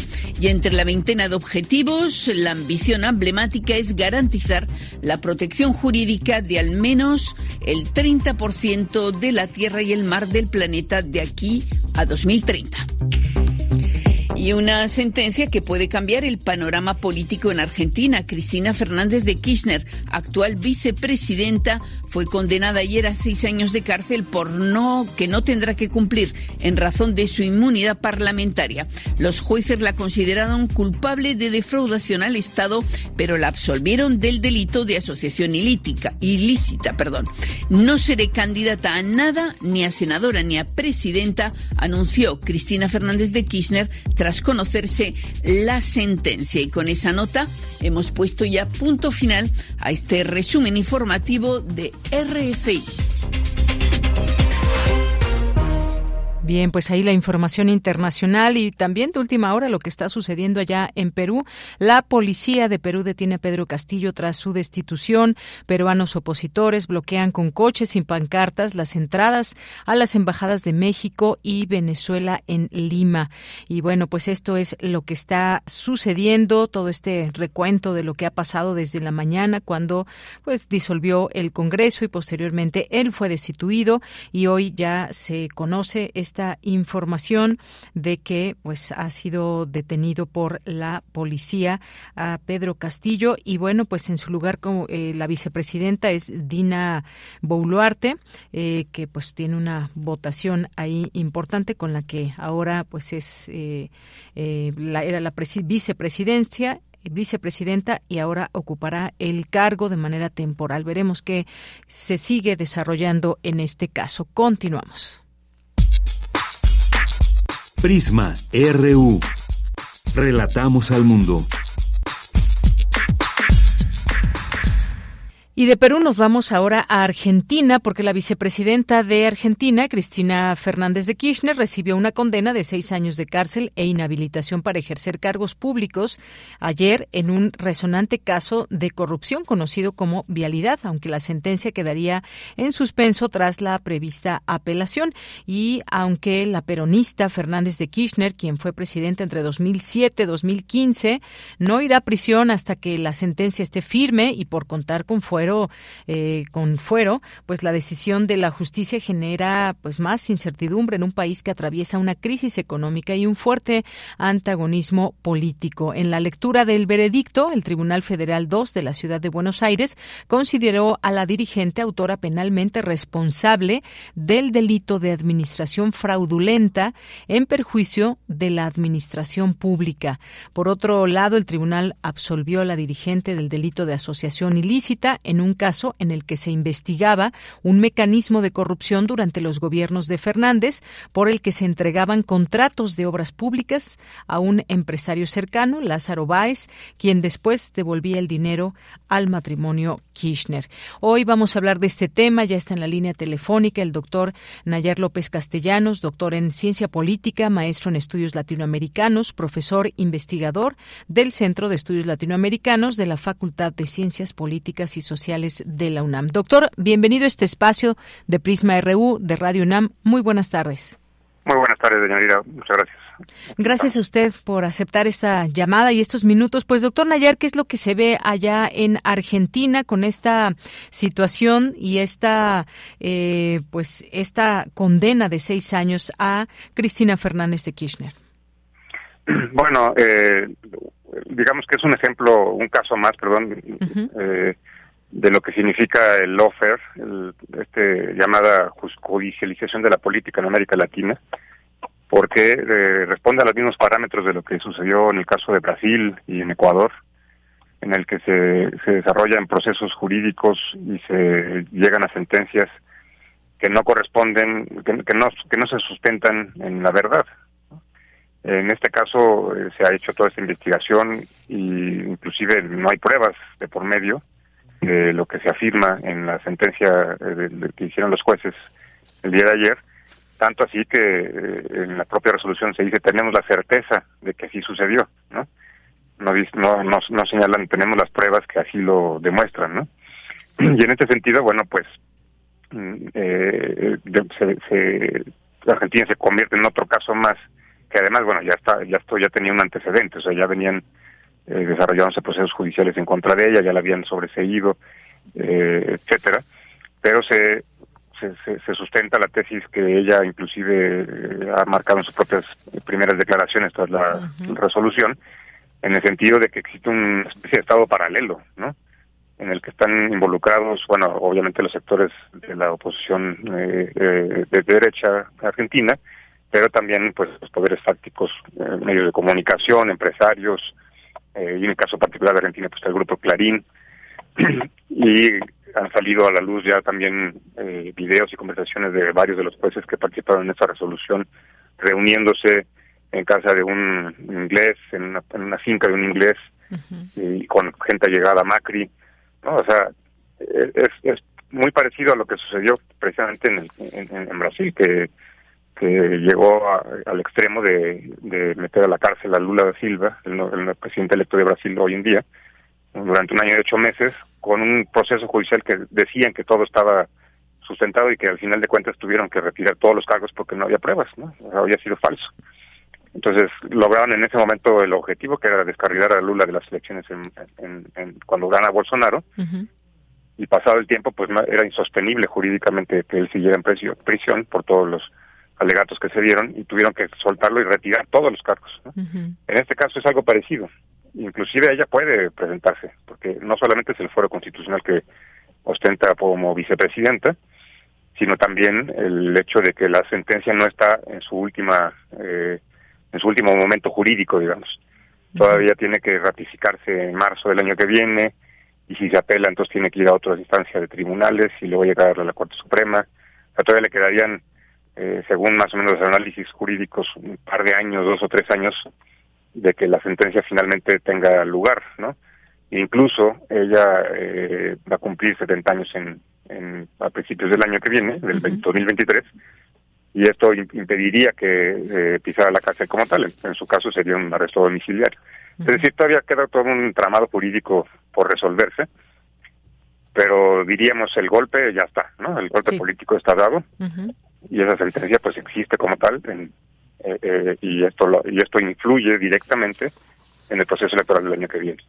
Muy bien, pues sí, interesante todo este escenario, justamente por lo que va puede suceder el próximo año. Dice usted un golpe político y definitivamente no iría a la cárcel por estos eh, estas características en torno a eh, Cristina Fernández. Y nos dice usted no se sustenta eh, con la verdad esta acusación. De lo que podemos hablar entonces es un movimiento ahí de fuerzas políticas contrarias que se están moviendo en un momento donde sabemos delicado por la crisis, la inflación que está suscitándose allá en Argentina. Y bueno, pues sí, ya hay de una respuesta. Dice, está claro que la idea era condenarme.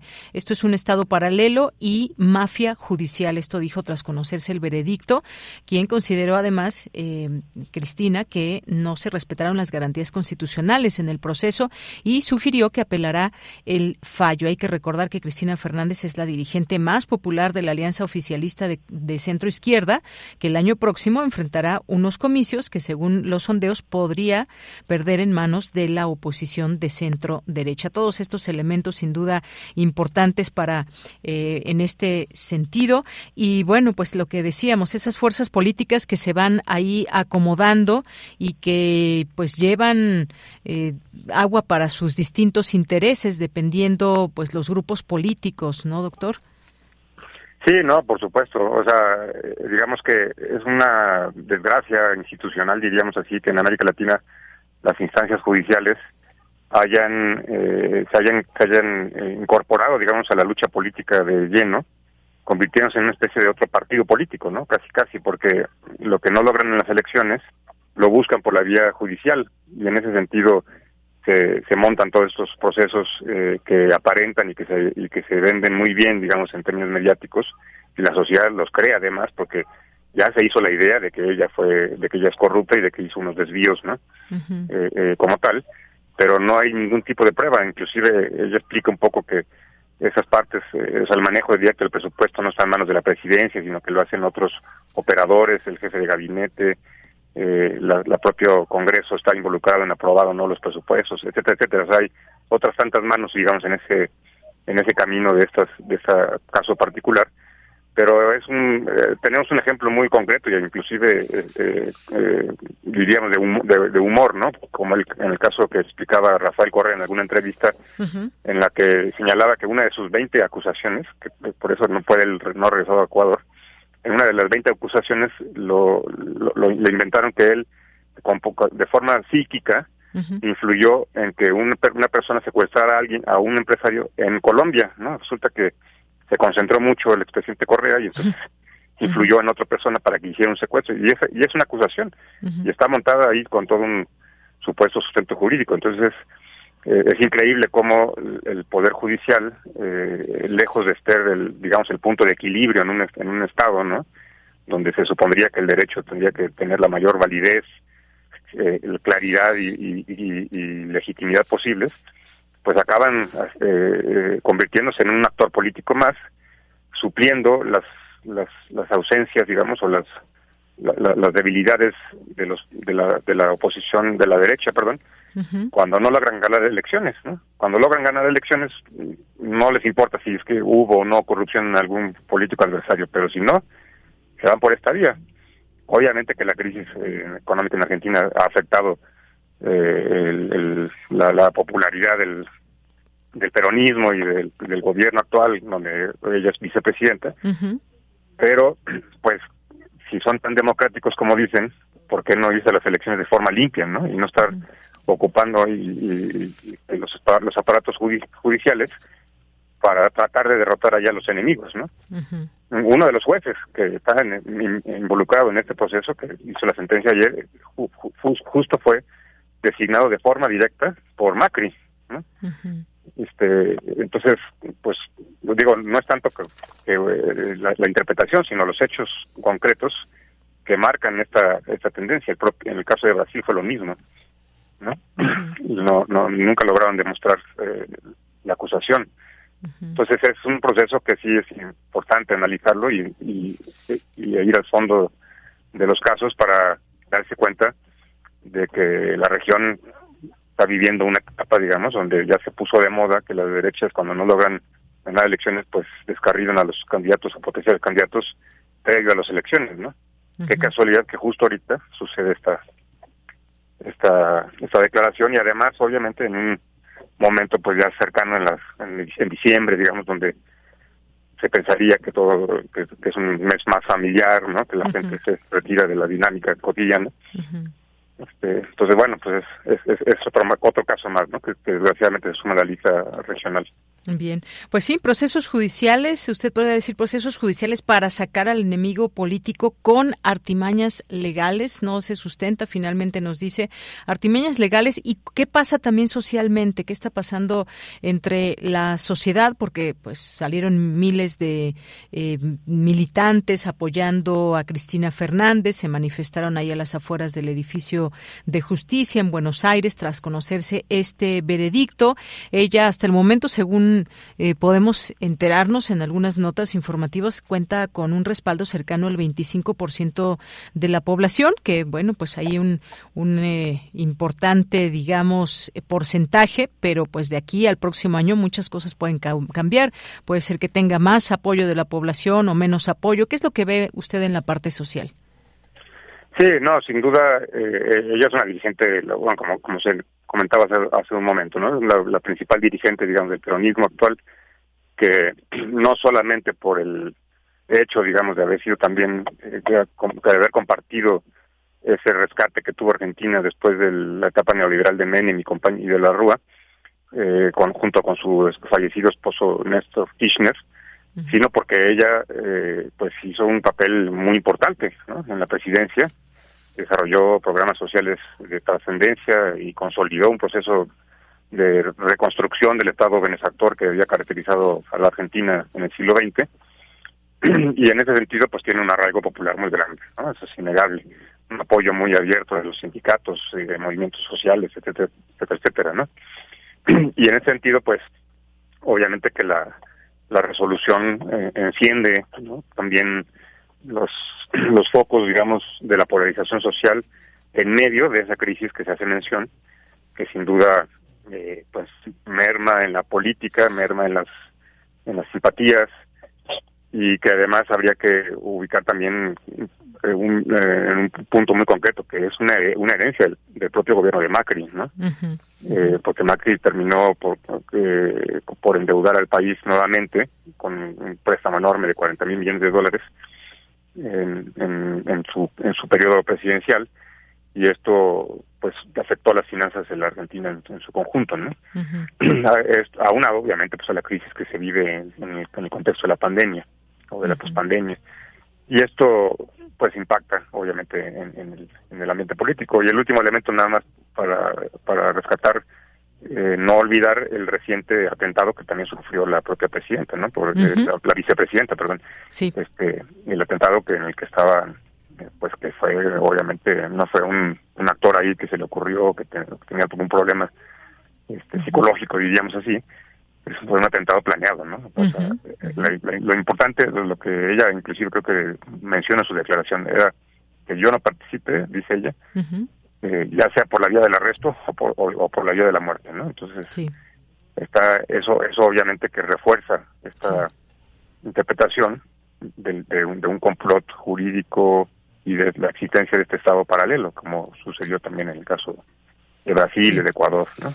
Así es. Y, de alguna manera lo vemos en, el caso del Perú, ¿no? que también está intenso en este momento, mm. de, un, de un Congreso que eh, habrá que revisar la, la, norma jurídica. Si ya lo había disuelto el presidente de acuerdo al artículo 134, creo que es, ¿cómo puede tomar una resolución si ya está disuelto? ¿no? Claro ahora detenido por la policía. Veremos también este caso en qué, en qué termina.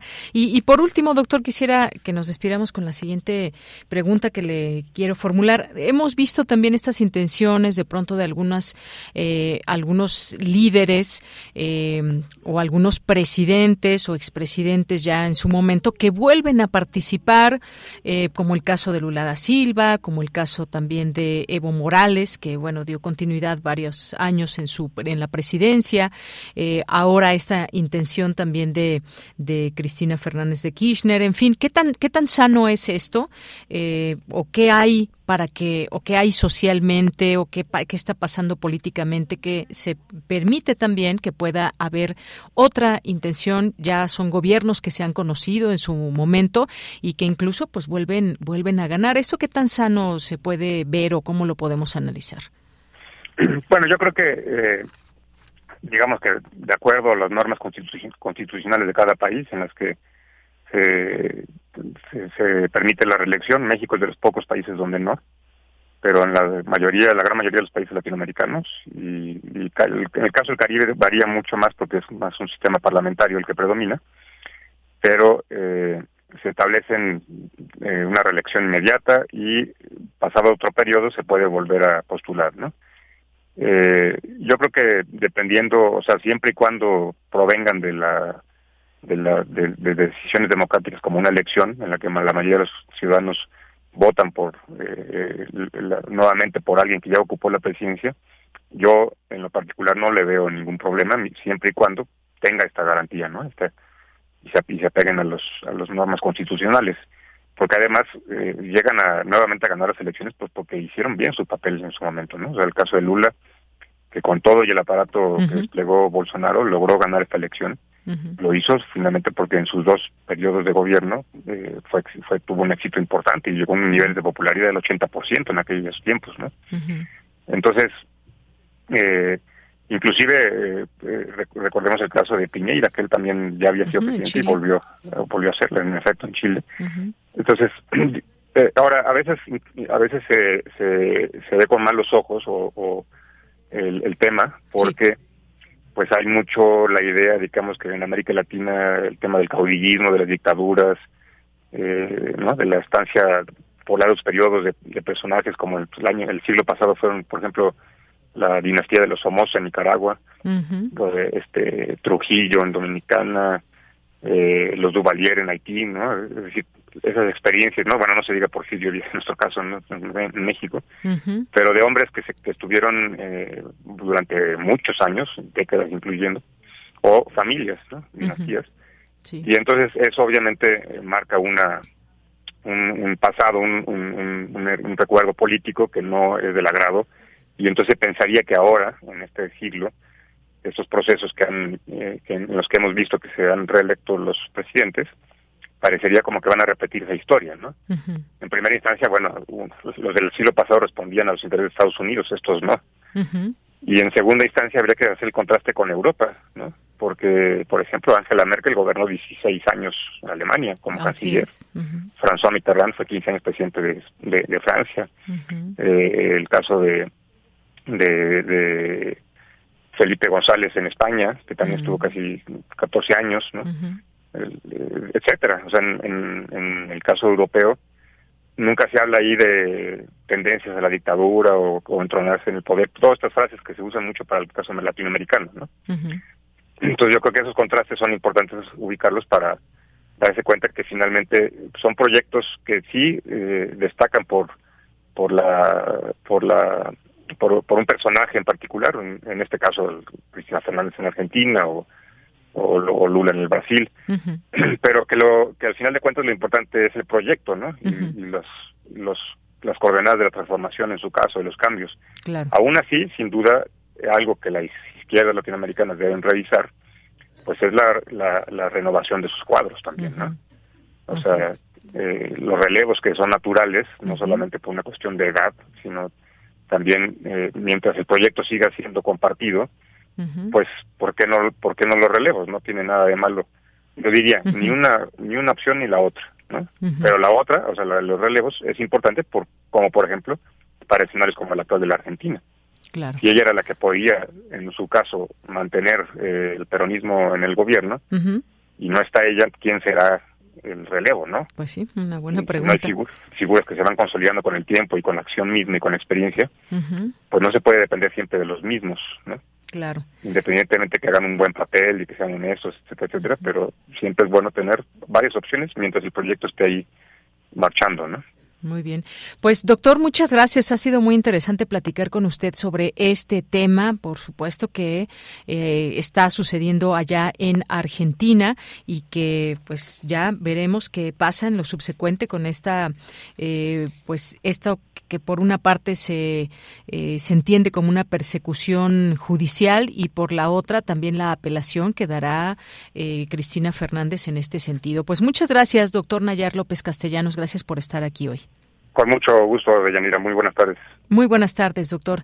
Fue el doctor Nayar López Castellanos, doctor en Ciencia Política, maestro en Estudios Latinoamericanos, profesor investigador del Centro de Estudios Latinoamericanos de la Facultad de Ciencias Políticas y Sociales de la UNAM. Nos vamos ahora con la sección de Dulce García, Ciencia Real.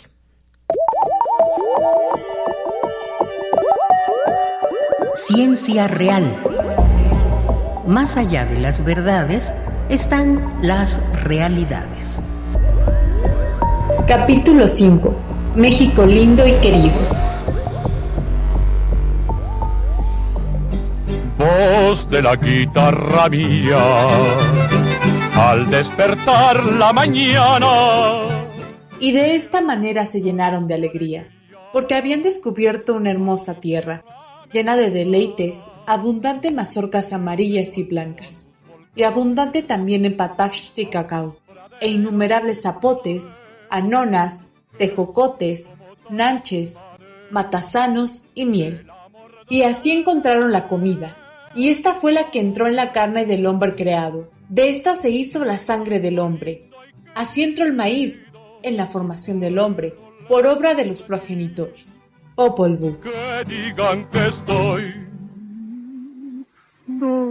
Saludo con mucho gusto al auditorio de Prisma RU. Como ya les había comentado en otras ocasiones, en esta temporada de Ciencia Real hemos estado hablando del espacio que habitamos y poco a poco nos hemos ido acercando más al suelo que pisamos. La semana pasada hablamos de la Tierra y hoy ya nos adentramos como tal aquí a nuestro país, a México. ¿Cómo son sus tierras? ¿Sabemos cuidarlas? La doctora María José Ibarrola Rivas, investigadora del Instituto de Geografía de la UNAM, nos habla por ejemplo, de las áreas agrícolas de nuestro país. ¿Cuáles son? ¿Cuántas hay? Vamos a escucharla. Bueno, en México hay la producción de, productos agropecuarios. Es importante, es, es uno de los principales eh, productores y de hecho exportadores de productos agropecuarios a, nivel mundial. Y gran parte del territorio nacional se, se utiliza para esta producción. De esta área agrícola que se utiliza para, para producir los productos agropecuarios, se puede dividir principalmente en dos, dos tipos de, de área el, el, área para producir cultivos y el área de pastizales. Ambos, ambos áreas se, se considera el, el, área agrícola y la mayoría son pastizales. Casi tres cuartas partes del área agrícola en México son, son pastizales y una, una cuarta parte son este área de cultivo. Doctora, ¿de qué manera usamos los recursos naturales en México? ¿Resulta eficiente? ¿Cómo lo hacemos? ¿Sabemos cómo lo estamos haciendo? El área agrícola, pero igual y los recursos naturales en general para la producción de alimentos es que pues se usa una gran cantidad de recursos naturales para producir el alimento, que es lo que eh, consumimos día a día todas las personas. Eh, la mayoría de las personas ya vivimos en las ciudades y la cosa es que estamos totalmente desconectados y no es fácil visualizar eh, estos recursos naturales que se utilizan para nuestra alimentación este, del día a día, a diferencia nada más de los productores agrícolas, que, que de la población en México es solamente el más o menos 10% de la población que se dedica a la producción agropecuaria. Quitando esas personas, la mayoría estamos totalmente desvinculados y ni sabemos sabemos de dónde proviene nuestro alimento, ¿no? Este, ese, ese es uno de los intereses en hacer esta investigación, como vincular eh, e ilustrar qué cantidad de recursos naturales se necesita para producir nuestros alimentos. Eh, y pues principalmente este la, la área agrícola está lejos de las de las ciudades, ¿no? Entonces lejos de, de los consumidores.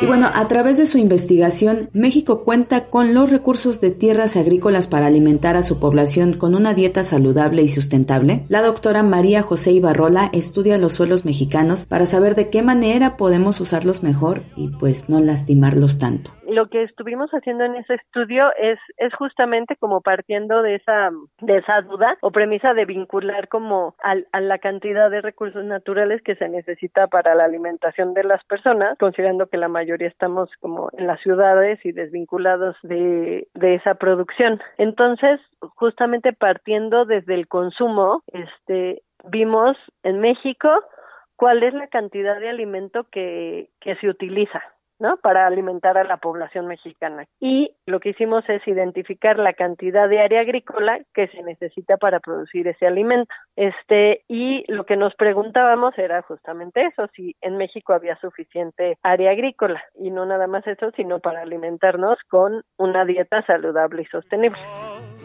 y nos contó que resulta que no solo nos comemos a México, sino que mucho del alimento que consumimos viene de otros países. La doctora María José nos cuenta por qué es importante saber esto.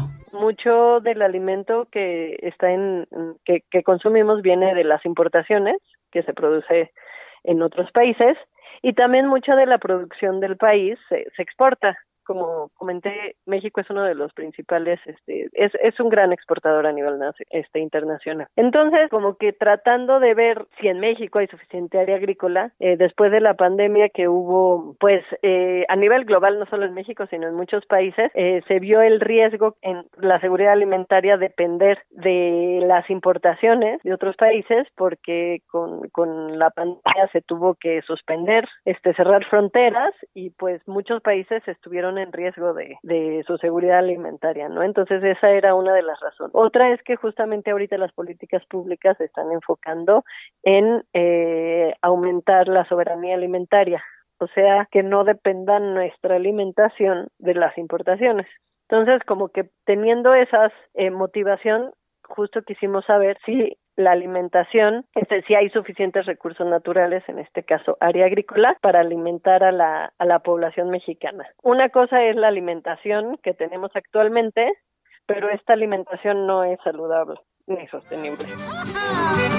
Y bueno, pues ahí está. No es adecuada nuestra dieta actual. ¿Será que el suelo mexicano podría ayudarnos a cambiarla favorablemente? No se pierdan el último capítulo de esta temporada de Ciencia Real la siguiente semana porque ahí la doctora María José Ibarrola nos cuenta si se puede o no mejorar el uso de las áreas agrícolas de México y por tanto nuestra alimentación. Yo me despido, agradezco mucho su atención y los dejo ya nada más con una frasecita. Muy buenas tardes. lindo y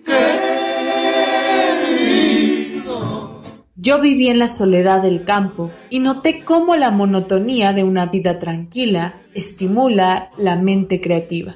Albert Einstein.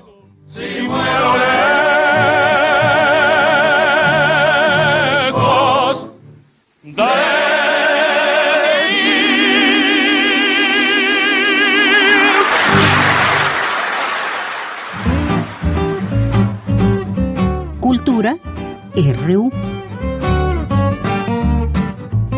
Bien, pues ya estamos ahora en la sección de cultura. Nos acompaña aquí ya Tamara Quiroz. ¿Qué tal, Tamara? Muy buenas tardes. Deyanira, qué gusto saludarte y saludar a las y los que siguen nuestra transmisión desde la una de la tarde a través de las frecuencias de Radio UNAM.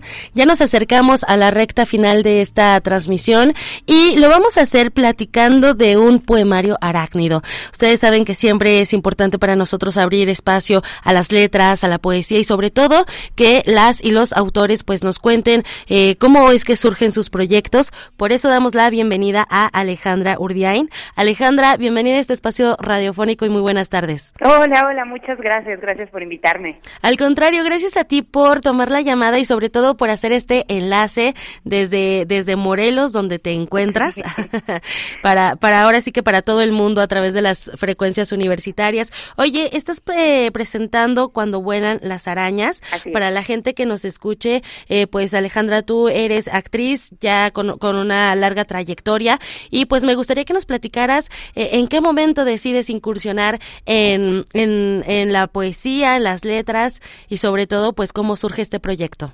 Sí, muchísimas gracias. Pues mira, Sí, en efecto, yo soy actriz. Eh, también estudié música muchísimos años de mi vida, ópera y violín. Siempre he estado de alguna manera relacionada con el mundo de las artes.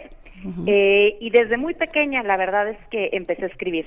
Esto ha sido una larga trayectoria, una larga carrera y lo empecé a hacer de manera profesional, digamos, cuando tuve mi banda de rock.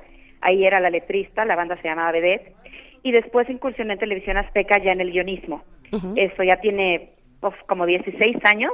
Y bueno, pues esta carrera ha ido, eh, ha ido creciendo, ha ido diversificándose. Ahorita estoy escribiendo varias series para plataformas, he escrito teatro.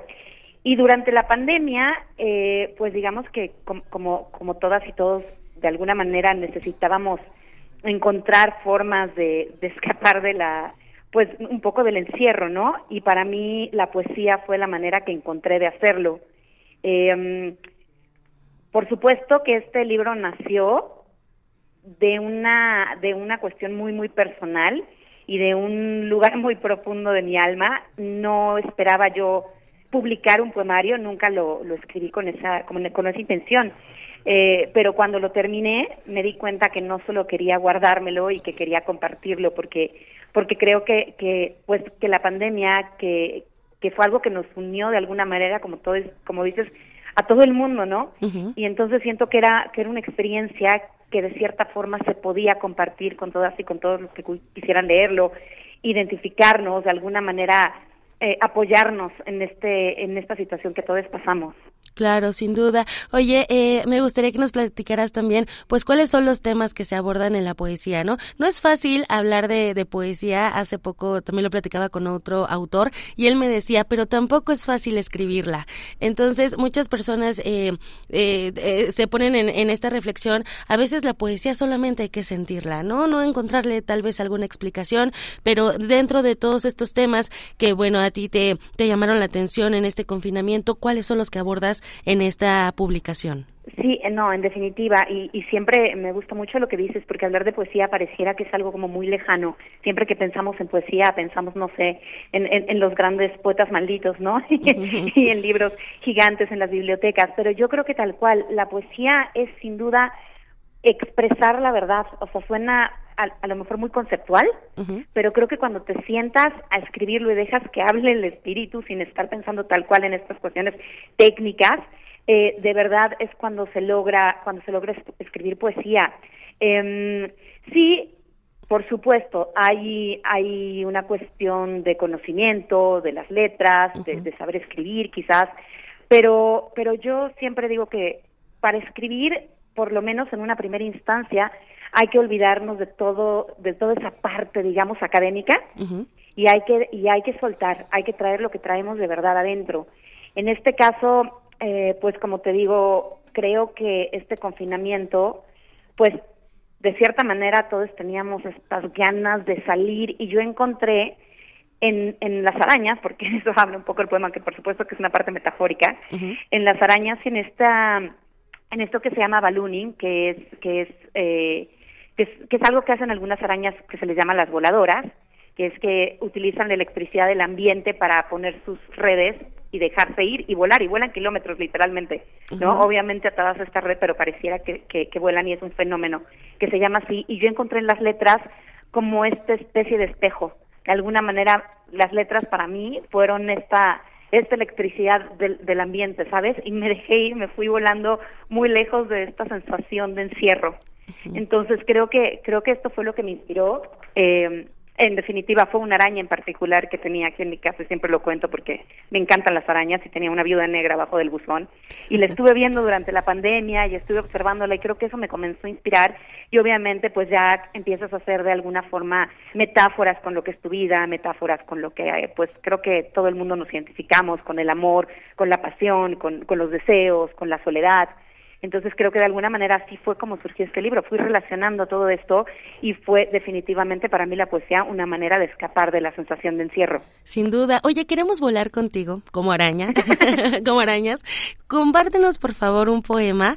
Todavía tenemos tiempo, eh, pues para que también la gente eh, escuche, ¿no? De, de, viva voz eh, un poco de este trabajo que has realizado a través de Cuando vuelan las arañas, eh, publicado por Libros del Marqués. Sí, por supuesto, y, y muchísimas gracias también, o sea, me encanta me encanta lo que está haciendo Libros del Marqués, me encanta que las editoriales independientes apoyen también esta parte de la cultura que me parece importantísimo, no nada más porque necesitamos que específicamente en este país se lea más y se escriba más, ¿no? Entonces creo que hacen un trabajo maravilloso.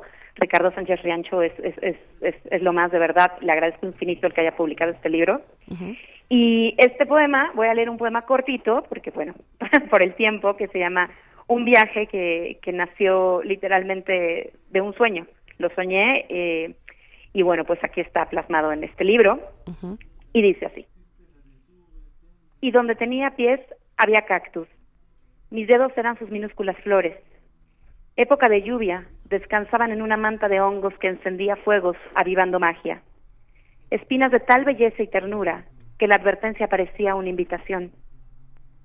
Fuji transparente nacía de mis exhalaciones y se volvía mi brújula, señalando la fantasía donde quería construir mi cueva de nidos y neón. Parajes que a la distancia vislumbraban ilusión. La oscuridad acompañaba las pupilas, siempre emocionales. Las lágrimas eran luciérnagas, luminiscencia en medio de la tormenta, nunca calma, siempre intensa orgasmo, simple loco amor. Un viaje, eso. Un viaje. Tal cual. Excelente, pues creo que, que muchos eh, nos, nos encanta viajar y creo que siempre hay una, una buena oportunidad para hacer lo que las letras así lo sean. Eh, Alejandra, eh, este, este libro lo podemos encontrar en Textofilia Ediciones. Como bien lo mencionas, pues también importante no hablar de las editoriales independientes y también de los espacios alternos para presentar estos libros. Eh, te presentaste hace algunos meses en la librería El Desastre, que además es un espacio que, que es muy íntimo, ¿no? Y, como que también te conecta con las personas que están ahí y con las letras. ¿Hay alguna presentación para el próximo año o para la gente que nos escuche? ¿Cómo puede conseguir este este libro y también tus redes sociales para para que te sigan. Sí, sí, claro que sí. Eh, estuve tal cual en, en en esa presentación en Desastre Libros que fue maravillosa, como dices, fue muy íntima, muy bonita. La verdad es que fue un momento pues de esos que se quedan en, en la memoria, ¿no? y que no los ves venir y que te llenan, te llenan el alma. Y sí estamos preparando alguna presentación para el próximo año, ya veremos si para el primer mes o el segundo, todo dependerá un poquito también de los tiempos, tal cual de, de textofilia de libros del Marqués y por supuesto de las de los lugares que abren estos espacios. Y, y bueno, y también muchísimas gracias a ustedes, porque también ustedes hacen un trabajo maravilloso apoyando la cultura y creo que, que hace falta Fíjate que no sé si más espacios o, o, más bien que se sepa que existen los espacios, creo, ¿no? Creo que vamos de la mano. ¿Verdad? sí. Yo creo que sí. Yo creo que al final de cuentas necesitamos, porque siempre creo que el arte va a hacer que, que cambie. Suena un poco soñador, pero sí creo que por el arte se empieza a cambiar todo lo que no nos gusta de este mundo. Y bueno, en cuanto al libro, sí lo pueden conseguir. Ahorita está en El Péndulo, está en Casa del Libro, está en Desastre, libros, por supuesto, está en El Sótano, eh, y se puede conseguir también en mercado digital por Amazon y por Mercado Libre. Ok, entonces en plataformas digitales y en las librerías. Muy bien, excelente. Alejandra Urdeain, muchísimas gracias por acompañarnos y sobre todo por compartirnos parte del trabajo que realizas en Cuando vuelan las arañas. De verdad, gracias por, por compartirnos tu poesía. Al contrario, muchísimas gracias a ustedes y en todas mis redes sociales estoy como arroba aleurdiain, así que ahí me pueden encontrar que comparto también cada tanto eh, momentos de mi trabajo. Te seguimos. Muchísimas gracias, Alejandra. Mil gracias a ti. Hasta pronto. Adiós. Y bueno, Deyanira, con esto llegamos al final del programa. Que tengan excelente tarde. Gracias, Tamara. Y bueno, pues todo lo que pasó a lo largo del programa. Fíjense, ya hay nueva presidenta en Perú, Diana, Dina, Dina Boluarte, que rinde protesta ya como presidenta del Perú.